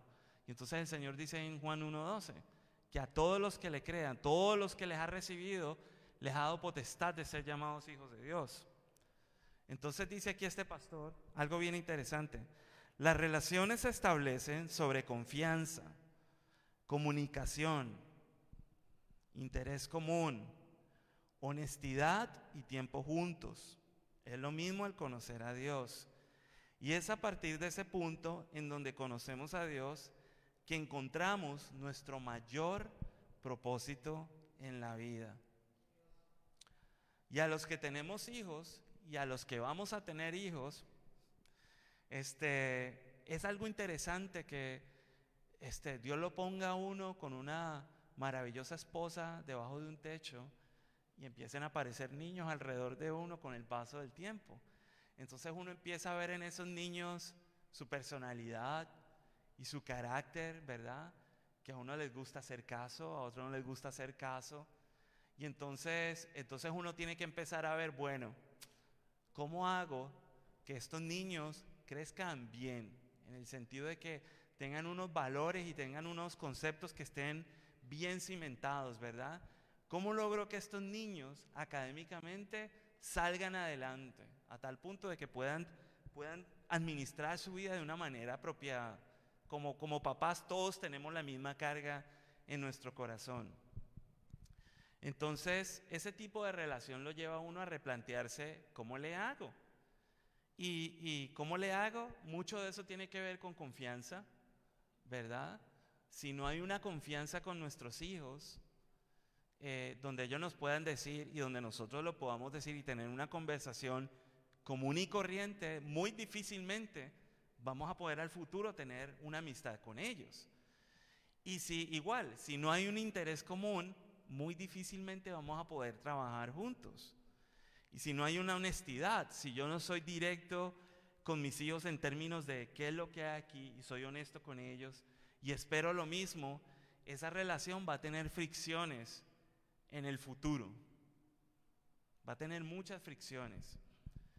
Y eso mismo ocurre con el Señor vuelvo, quiero volver al mismo tema, porque este, la, nuestra relación con el Señor la tenemos que proteger muy bien, ¿verdad? De ella mana la vida, de lo que Él ha colocado en nuestro corazón y de los planes que Él tiene para nosotros. Y si nosotros no estamos atentos a la voz de Él, y si nosotros no estamos pendientes de lo que, de lo que Él quiere para nosotros, y si no estamos cerca, reconociendo eso, que somos débiles, pues no vamos a seguir ese mismo, ese mismo río en el cual nos quiere causar. Vamos a tener un, un conocimiento meramente religioso de quién es Dios, pero en cuanto a la relación, no le vamos a conocer. Entonces el propósito se queda en el aire, no hay un resultado, no hay transformación para nuestras vidas, ¿verdad? No hay poder manifestándose. Y nosotros somos los perfectos candidatos para eso. Si usted me acompaña a Primera de Corintios capítulo 1 versículo 25, este Dios no ha escogido grandes luminares ni doctores en teología, ha escogido gente común y corriente como nosotros, gente que no ha ido a un seminario bíblico, que quizá nunca vamos a ir, gente con extremas debilidades, y quiero leer este versículo. Porque lo insensato de Dios es más sabio que los hombres y lo débil de Dios es más fuerte que los hombres. Pues mirad, hermanos, vuestra vocación. Escuchen pues la vocación. Que no son muchos sabios según la carne. No son muchos poderosos ni son muchos nobles. Yo le pregunto a usted, ¿es usted un noble? ¿Es, ¿Es usted un poderoso según la carne? ¿Es usted sabio? No. Si lo hubiésemos sido, quizás Dios no nos hubiera, sentado en esta banca para crecer en Él y para conocerle a Él. Sino que lo necio del mundo escogió Dios. Gloríes en eso, porque aún hay necedad en nosotros. Para avergonzar a los sabios. ¿Para avergonzar a quienes? A los sabios. Y lo débil del mundo escogió Dios para avergonzar a, la a lo fuerte. Nosotros debe haber una debilidad permanente, una necedad permanente. Y lo vil, y lo vil del mundo y lo menospreciado escogió de Dios, y lo que no es, para deshacer lo que es, a fin de que nadie se jacte en su presencia. Claro, obviamente nuestra mente tiene que ser transformado. Eso no quiere decir que si fuimos rescatados de la vileza, continuemos revolcándose. No, no, no se trata de eso. Lo que, lo que el apóstol está tratando de decir aquí es precisamente que nuestra vida permanezca rendida, ¿verdad? Que reconozcamos esa, esa debilidad, que reconozcamos de dónde nos ha sacado Dios y el cómo nos sostiene. Porque cuando nosotros sabemos de dónde venimos, fácilmente Él interviene y mete su mano y al final de la otra orilla te vas a dar cuenta que no fuiste tú el que lo hizo, sino que fue Dios el que intervino. Y eso ocurre en los milagros que ocurren en, la vida de cada uno de nosotros. Las sanidades que interfieren y que intervienen en cada uno de nuestros familiares. ¿Verdad? Cuando estás en medio de ese problema, que ni siquiera tienes el dinero para pagar la renta del mes, y Dios interviene de alguna manera milagrosa que uno no entiende, y mete la mano, y uno sabe, y sabe, y sabe que es Dios, que yo no lo pude haber producido.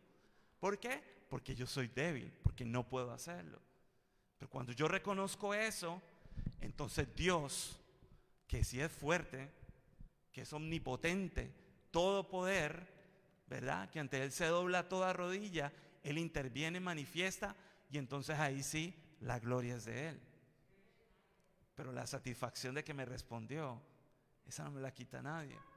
Sé que está conmigo, ¿verdad? Sé que está conmigo. Sé que Él ha prometido, si Él es mi pastor, nada me va a faltar. Garantizado.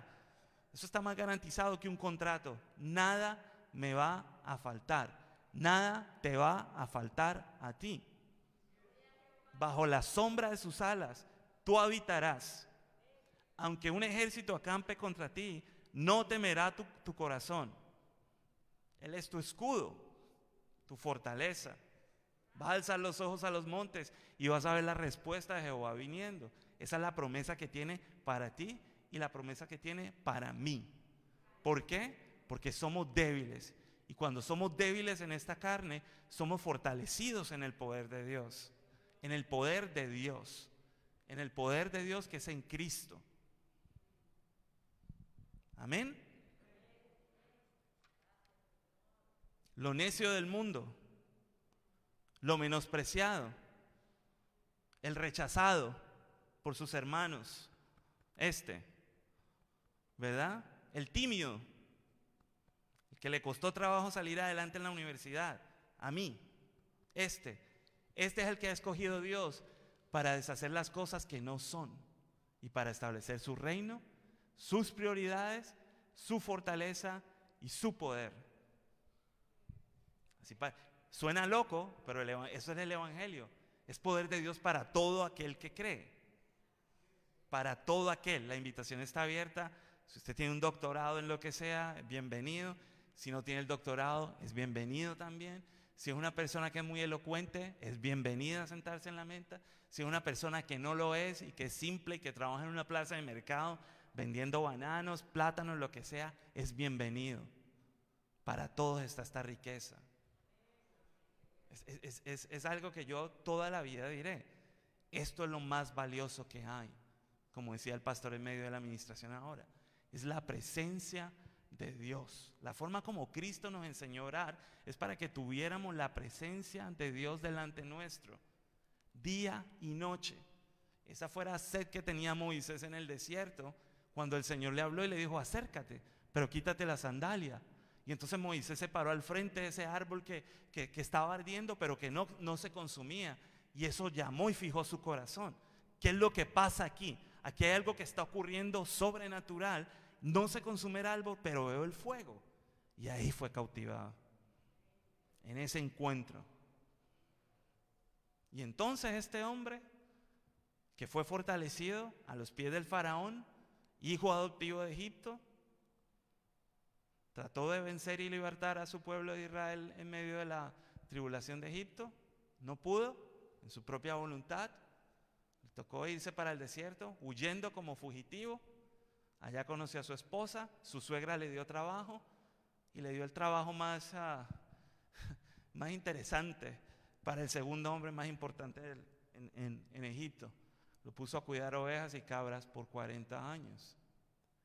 Imagínese usted 40 años cuidando a ovejas en un desierto, día y noche, noche y día, día y noche en lo que se convierte su cabeza y sus pensamientos.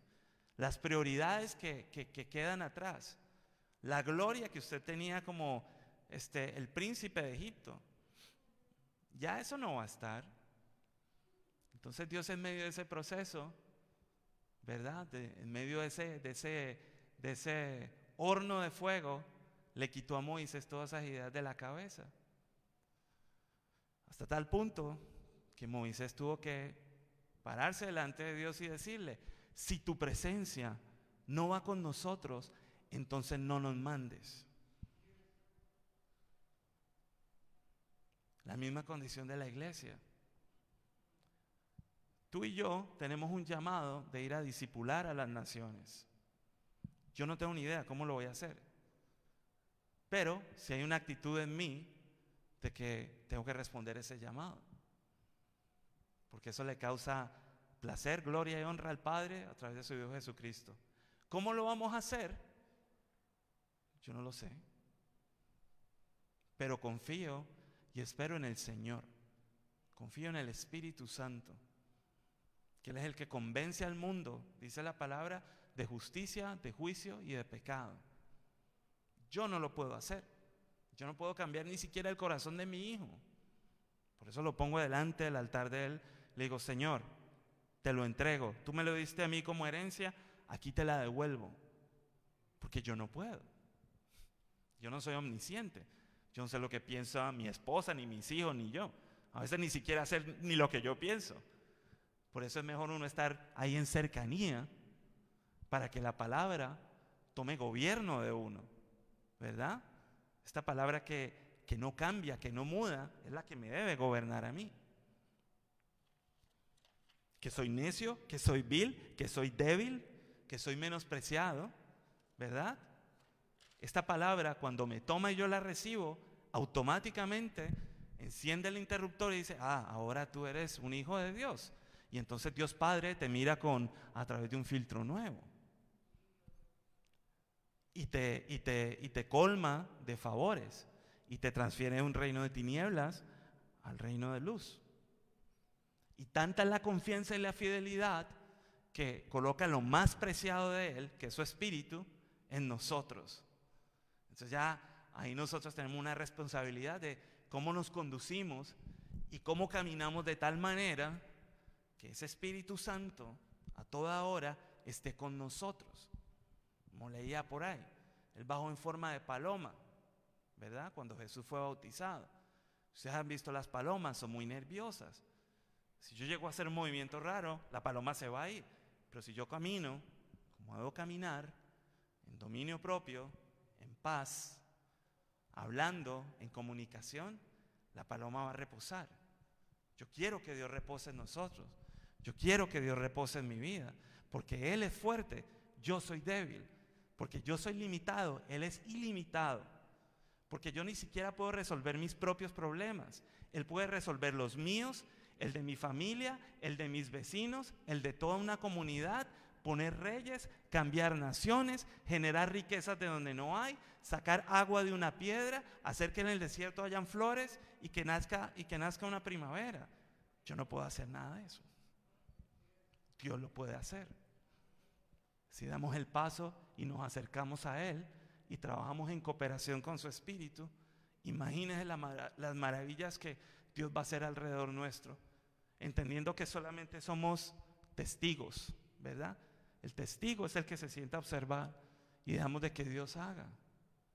Y aquí quiero hablar de la segunda parte del, del mensaje. Ah, no, todavía no, me falta un poquito. Este Mateo 5, 3, 12. Bienaventurados los pobres en espíritu, pues de ellos es el reino de los cielos. Yo nunca entendí este versículo. Me pareció, me pareció supremamente complicado de entender. Porque yo siempre pensé, bueno, este, Dios no espera que yo sea un hombre espiritualmente fornido, como le dijo a Josué. Sé valiente, esfuérzate que te voy a entrar a una tierra que fluye leche y miel. Y yo pensé dentro de mí, yo no soy esa persona, quisiera serla, pero no lo soy. Y luego el Espíritu Santo me habló y me dio la respuesta. Si yo mantengo pobreza en mi espíritu, necesidad de Dios, hambre y sed, ¿qué creen ustedes que va a ocurrir? Eso a mí me va a estar, nos va a llevar a estar cerca de Dios continuamente, ¿verdad? Porque él, se vuelve entonces nuestra fuente de satisfacción. Si tengo sed, ¿a dónde voy a correr? A tomar agua. Si tengo hambre, ¿a dónde voy a alimentarme? A comer algo. Igual con Dios. Si yo reconozco esta pobreza en espíritu delante mío, el reino de los cielos permanentemente va a venir a fluir a mi vida. Dice en Zacarías 4:6. Entonces siguió diciéndome estas palabras de Jehová para Zorobabel y dice, y estas palabras para tu vida y estas palabras para mi vida. No es con ejército, no es con fuerza, sino con mi espíritu, ha dicho Jehová de los ejércitos. No es con ejército, no es con tu propia fuerza, no es con tu creatividad, no es con tu inteligencia, es con la dependencia que debemos tener con Dios que las cosas ocurren. Cuando reconocemos eso, mira, su vida va a ser mucho más fácil. Quizás Dios no le vaya a conceder todo lo que nuestro corazón caprichoso quiere, pero por lo menos puertas se van a abrir. Vas a estar alineado con la voluntad de Dios, garantizado. Tu corazón va a estar lleno de paz, va a estar lleno de gozo, va a estar lleno de alegría. Vas a caminar en una, en una fortaleza sobrenatural donde el alma, donde tus sentimientos no son los que gobiernan, sino la palabra de Dios. Y la palabra de Dios, como le dijo a Gedeón, no morirás, no vas a morir, vas a caminar sobrenaturalmente. Ese estilo de vida yo lo quiero, lo quiero para mí, lo quiero para mis hijos, lo quiero para mis nietos. Ahora sí voy a leer el, el otro, este es más largo. Esto está en Romanos, se borró, anyway, Romanos 8:26 creo que es. y de igual manera el Espíritu Santo nos ayuda en nuestra debilidad. ¿Quién nos ayuda en nuestra debilidad? Que ha sido derramado en nuestros corazones, ¿verdad? Pues ¿qué hemos de pedir como conviene? No lo sabemos. Esto lo está diciendo el apóstol Pablo. Ni usted ni yo sabemos orar. Nosotros pretendemos hacer, eh, eh, eh, hacer oraciones efectivas. No lo son. El Señor Jesús decía, cuando le preguntó el ciego, ¿qué quieres? Ver, listo, ve. Y el ciego le fue de vuelta a la vista. Y esa oración fue una oración de menos de un segundo. Nosotros no sabemos qué pedir como conviene, no lo sabemos, pero el Espíritu Santo mismo intercede por nosotros con gemidos indecibles. O sea que tiene que haber una cooperación con el Espíritu Santo. Más el que escudriña los corazones sabe cuál es la intención del Espíritu, porque conforme a la voluntad de Dios intercede por los santos. O sea que tiene que haber cooperación. Por eso esa palabra en griego que denota el Espíritu Santo dice paracletos, uno que está al lado de uno. Hay otra versión que dice, Él es nuestro abogado. ¿Qué es lo que hace un abogado en una corte? Se para al lado de uno a representarlo. Entonces le dice a uno, cierra la boca que yo soy el que voy a hablar. Estos días yo estuve en la corte con un abogado y con otra persona y yo era el intérprete. Entonces el abogado le dijo, cállate, el juez no te está preguntando nada. Y entonces empezó a hablar un poco de cosas técnicas, ¿verdad? De procedimiento legal. Pues así mismo es con Dios. Tenemos que el Espíritu haga lo que Él dice que va a hacer y nosotros simplemente estemos cerca. Y sabemos que los que aman a Dios, todas las cosas les ayudan a bien. Esto es, a los que conforme a su propósito son llamados. Porque a los que antes conoció, también los predestinó para que fuesen hechos conforme a la imagen de su Hijo. O sea que nosotros estamos sentados aquí, es porque el propósito de Dios es que tú y yo seamos algún día hechos conforme a la imagen de su Hijo. ¿Cómo? No físicamente. Sujeción a la obediencia. ¿Qué fue lo que abrió los cielos? Y Dios dijo, este es mi Hijo amado en quien tengo complacencia. Ah, fue muy sencillo. Jesús, Jesús hizo exactamente lo que el Padre le dijo que hiciera. Ve a este lugar, hazte bautizar, cuando salgas de las aguas vas a tener un encuentro ahí conmigo y, Juan va a testificar que tú eres el Hijo de Dios. Él lo hizo. Obediencia. Y a los que predestinó a estos también llamó. Y a los que llamó, a esos también justificó. Y a los que justificó, a esos también glorificó. Está hablando de nosotros aquí. ¿Qué pues diremos a esto? Y es la pregunta que uno se hace. ¿Y esto qué tiene que ver conmigo, hermano? ¿A dónde está aquí el, a dónde está aquí el jugo? Si Dios es por nosotros, ¿quién está en contra, en contra nuestra? El que no escatimonia a su propio Hijo, sino que, entregó, que lo entregó por todos nosotros. ¿Cómo no nos dará también con Él todas las cosas? Mira lo que está haciendo aquí, lo que está diciendo Dios el Padre, esta afirmación tan, tan poderosa. Si yo entregué a mi hijo, ¿cómo no voy a hacer por ti cualquier cosa? ¿Cómo no nos dará con él también todas las cosas? ¿Quién acusará a los escogidos de Dios? Dios es el que justifica. ¿Quién es el que los condenará? Cristo es el que murió, más aún, el que también resucitó, el que además está a la diestra de Dios, el que también intercede por nosotros, o sea, ni siquiera ha terminado su trabajo. Tenemos un sumo sacerdote que está orando allá por nosotros. ¿Quién nos separará del amor de Cristo? Tribulación, debilidad, fragilidad, angustia, persecución, hambre o desnudez o peligro o espada. Como está escrito, por causa de ti somos muertos todo el tiempo, somos contados como ovejas al matadero. Esto lo escribe una persona que está metida en una cárcel, en un cepo. Y mientras escribe esta carta, está cantándole himnos al Señor, de cadenas en los pies y en las manos, listo para ser condenado a muerte. Y mire lo que escribe. Antes, en todas estas cosas, somos más que vencedores por medio de aquel que nos amó. Por lo cual estoy seguro de que ni la muerte, ni la vida, ni ángeles, ni principados, ni lo presente, ni lo porvenir, ni lo alto, ni lo profundo, ni ninguna otra cosa creada nos podrá separar del amor de Dios, que es en Cristo Jesús, Señor nuestro. Esto, esto a mí conmueve mi corazón porque me enseña que hay un camino mejor, ¿verdad? Porque las cosas que yo siempre pensé que eran sólidas y de estructura en esta vida, en realidad no tienen ningún precio cuando se comparan con este testamento, con este contrato que yo tengo escrito aquí y que el Espíritu Santo lo ha aplicado a mi corazón y al tuyo. Nada te puede separar del amor de Cristo, ni siquiera tú mismo. Ya nosotros fuimos comprados a precio.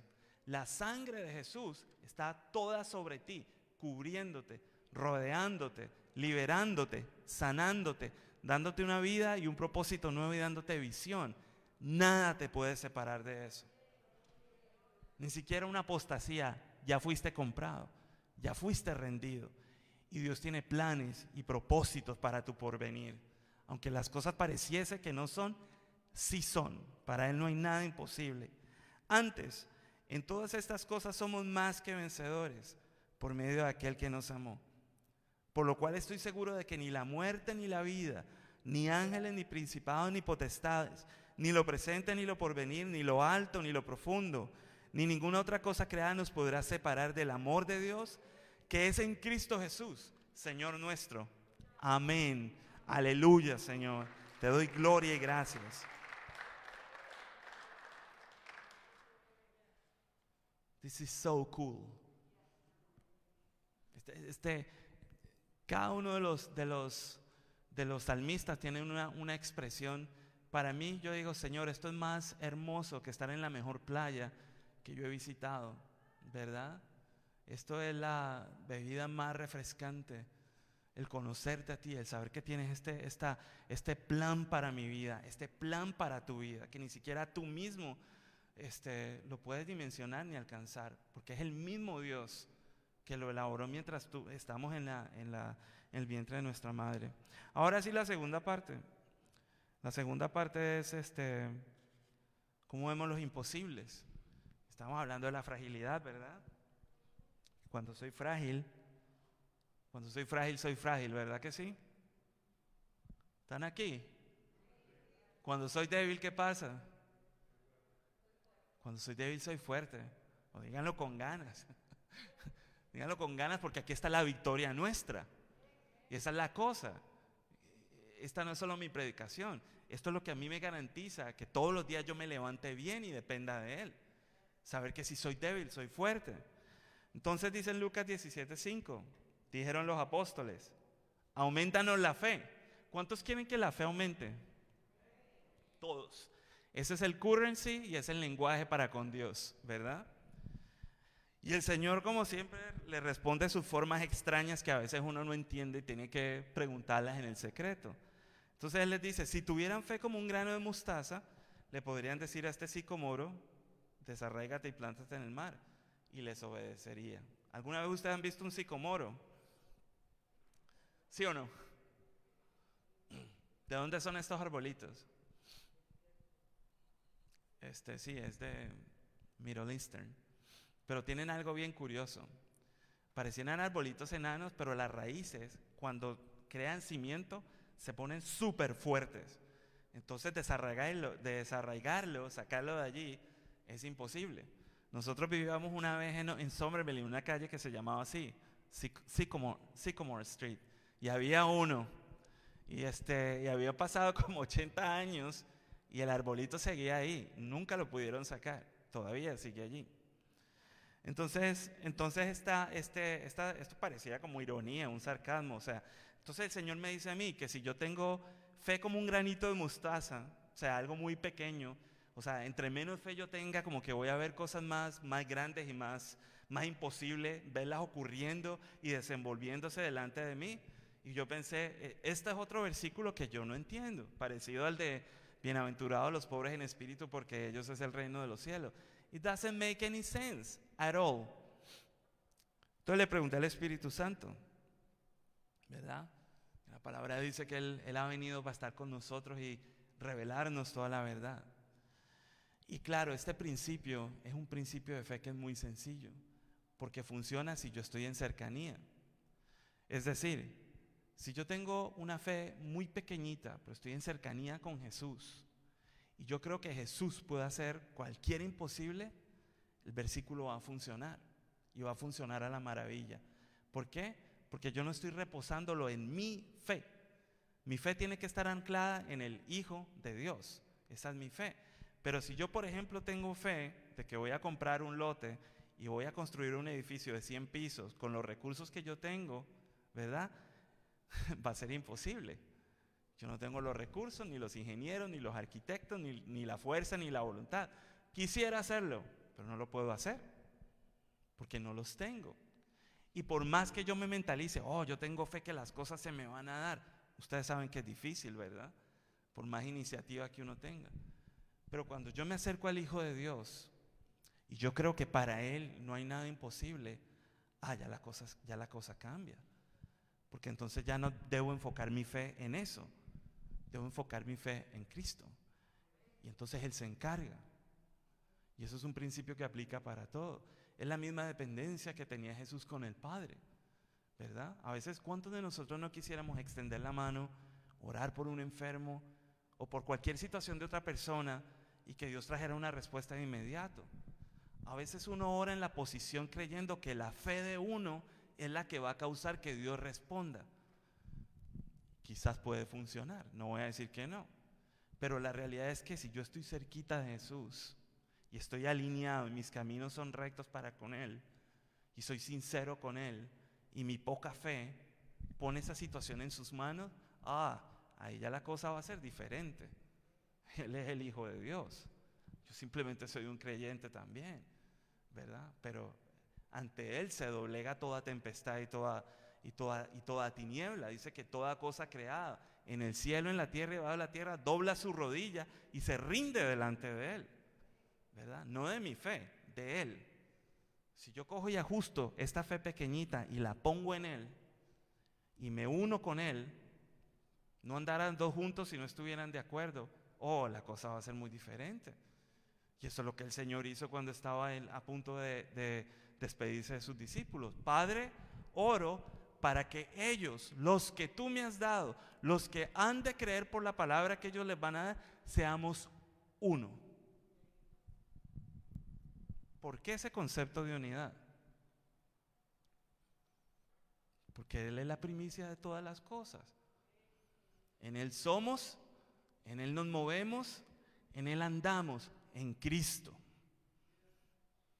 el Hijo de Dios, cuando nos insertamos en Él y nos metemos en Él, Él hace maravillas. Cuando yo me salgo y trato de llevar mi fe de manera religiosa, con conocimiento de Dios, pero sin Él, ustedes ya saben lo que eso crea.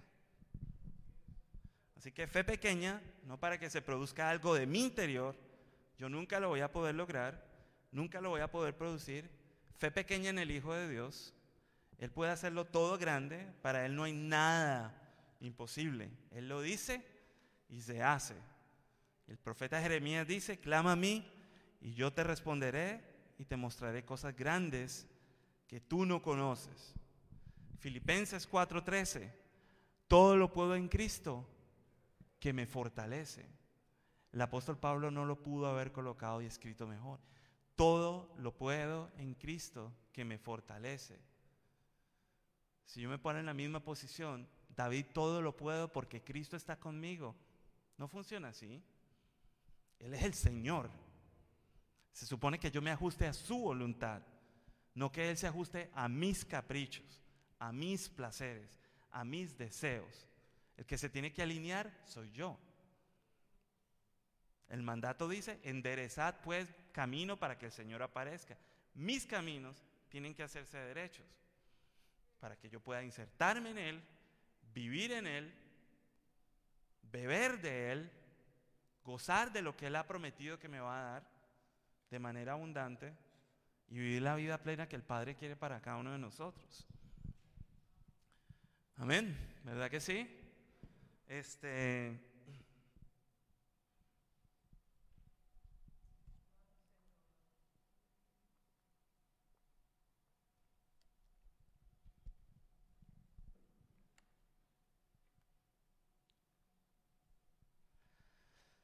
Eh,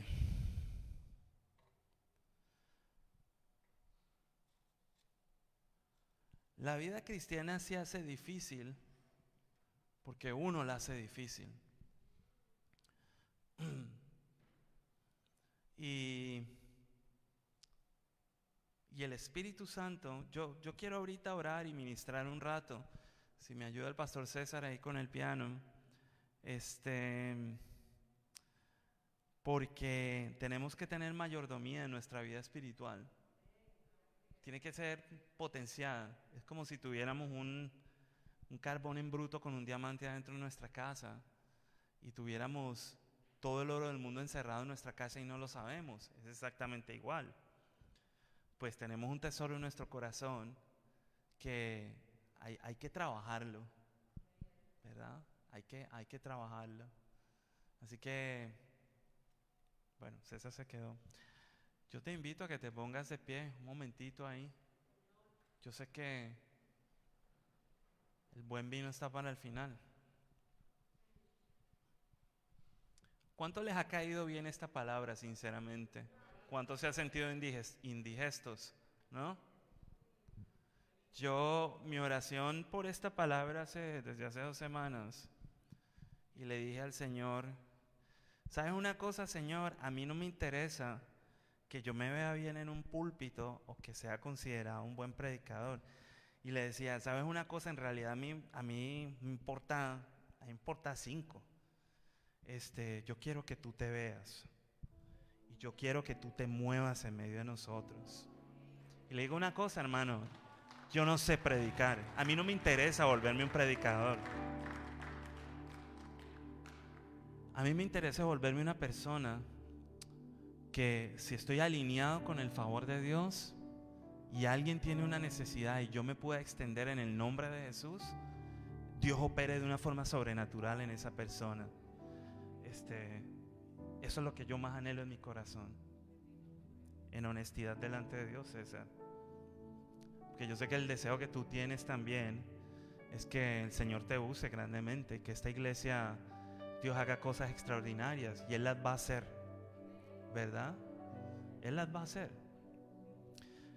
Pero hay muchas cosas que tienen que morir en nosotros, en cada uno de nosotros porque ese, ese, ese discipular a las naciones no solamente le corresponde a mi querido pastor César, ¿verdad?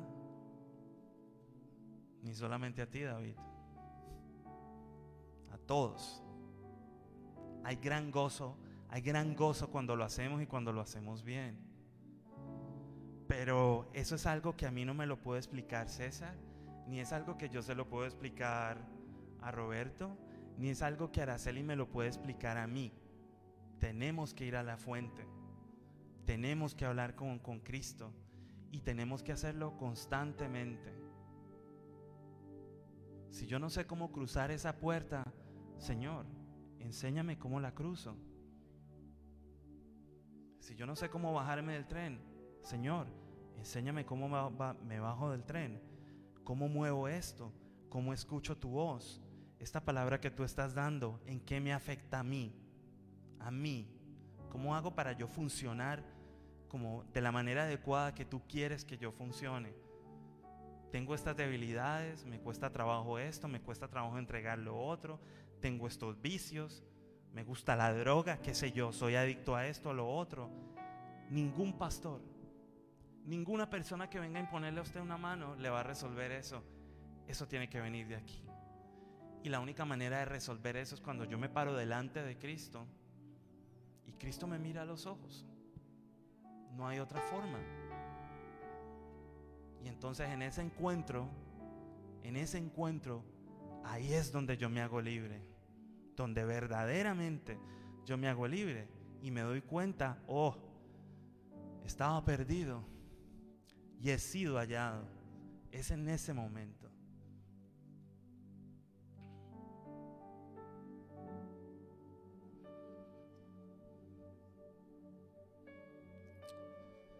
Y si, y si hay pecados ahí ocultos en tu corazón o conductas inapropiadas, o como dicen en el libro de, de Juan, una práctica progresiva del pecado, pues yo te invito a que, a que, a que se lo diga al Señor porque Él es nuestro sumo sacerdote.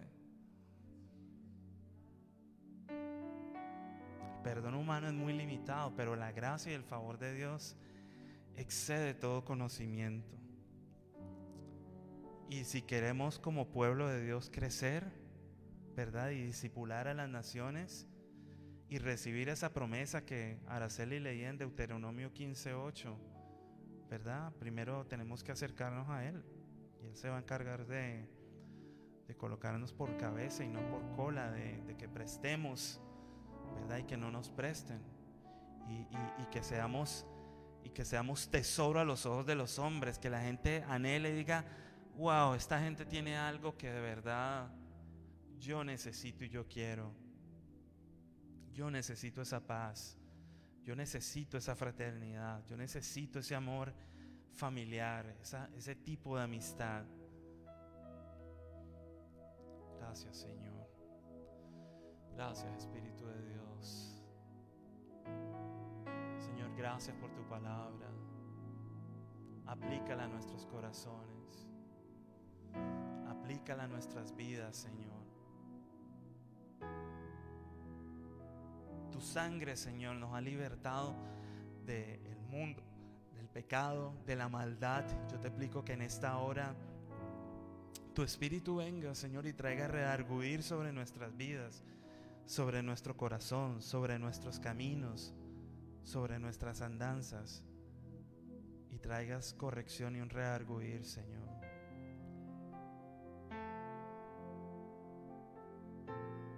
Porque aquí lo que vemos es debilidad al ciento por uno. Hambre, hambre y sed de ti, Señor. queremos hacer las cosas mucho mejor y de una mejor y de una manera excelente para ti, para alcanzar esta humanidad que tanto te necesita, Señor, para poder levantar una generación, Señor, que sea excelente en todo lo que emprenda, en su vida interior y en cualquier institución donde estén, educativa, en trabajos, corporaciones. Te lo pedimos, Padre, en el nombre de Jesús.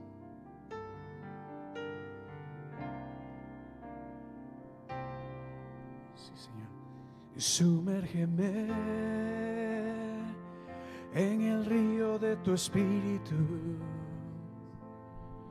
Necesito refrescar este seco corazón sediento de ti. Sumérgeme en el río de tu espíritu. Necesito refrescar este seco corazón sediento de ti, sumérgeme.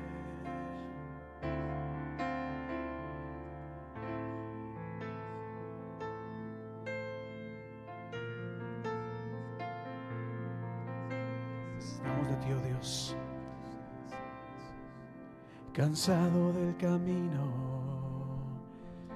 sediento de ti un desierto he cruzado, sin fuerzas he quedado, vengo a ti. Luché como soldado y a veces sufrí. Y aunque la lucha he ganado, mi armadura desgastado, vengo a ti. Sumérgeme en el río de tu espíritu. Necesito refrescar ese seco corazón sediento de ti. Sumérgeme en el río de tu espíritu. Necesito refrescar ese seco corazón sediento de ti sumérgeme.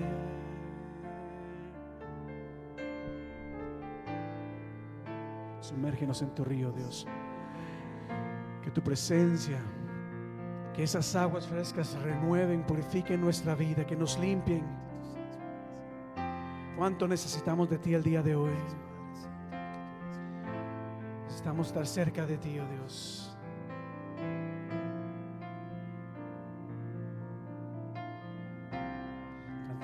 más. Vamos a decir, sumérgeme en el río de tu Espíritu, Dios. Sumérgeme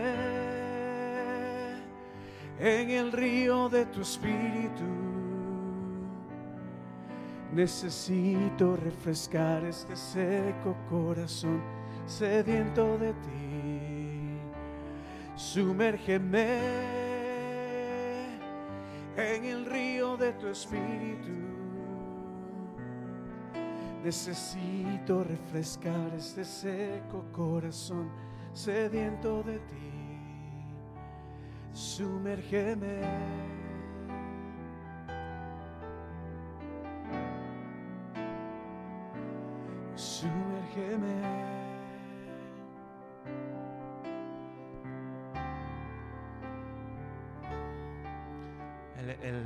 Espíritu Santo de Dios va a estar inquietando algunas vidas en estos días. Así que no se le haga extraño que algo fuera de lo convencional pase en su vida, pero simplemente es Él. Simplemente es el mensaje para que vuelvas a Él, para que vayas a Él, para que corras a Él. Amén. Así es. Gracias Señor por este pueblo maravilloso. Gracias por lo que tú estás haciendo en medio de nosotros. Gracias porque tu espíritu está como un río en medio de nosotros, Señor. Gracias a las personas que están detrás de esa cámara en, en sus pantallas de computador. Bendice, Señor, cada casa. No sin traer la exhortación no dejando de congregarnos como algunos tienen por costumbre. Señor, toca sus corazones, Espíritu de Dios. Señor, y trae a tu Grey de vuelta a la alabanza y a la adoración en esta casa, Padre. En el nombre de Jesús te lo pido, Señor. Amén. Sean bienvenidos. Amén, amén. Pues gracias David, tremenda palabra, tremendo mensaje. Ciertamente Dios, Dios habló. Dios habla. ¿Cuántos Dios les ha hablado el día de hoy? Levante sus manos, diga conmigo, Señor, gracias por este día, gracias por esta palabra que has traído sobre nosotros. Gracias, Padre, nos entregamos a ti y confesamos una vez más la necesidad que tenemos de tu presencia. Pero qué bueno es saber de que tú estás a nuestro lado en todo momento, de que tú nunca nos dejas y nunca nos desamparas, oh Dios. Gracias porque caminas a nuestro lado día a día y en todo momento. Bendito seas tú, oh Dios, sobre todas las cosas. Por Cristo Jesús.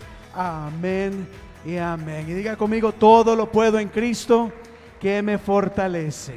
Iglesia, antes de quedar despedidos, ciertamente quiero recordarles que este mes estamos en mes de la mayordomía.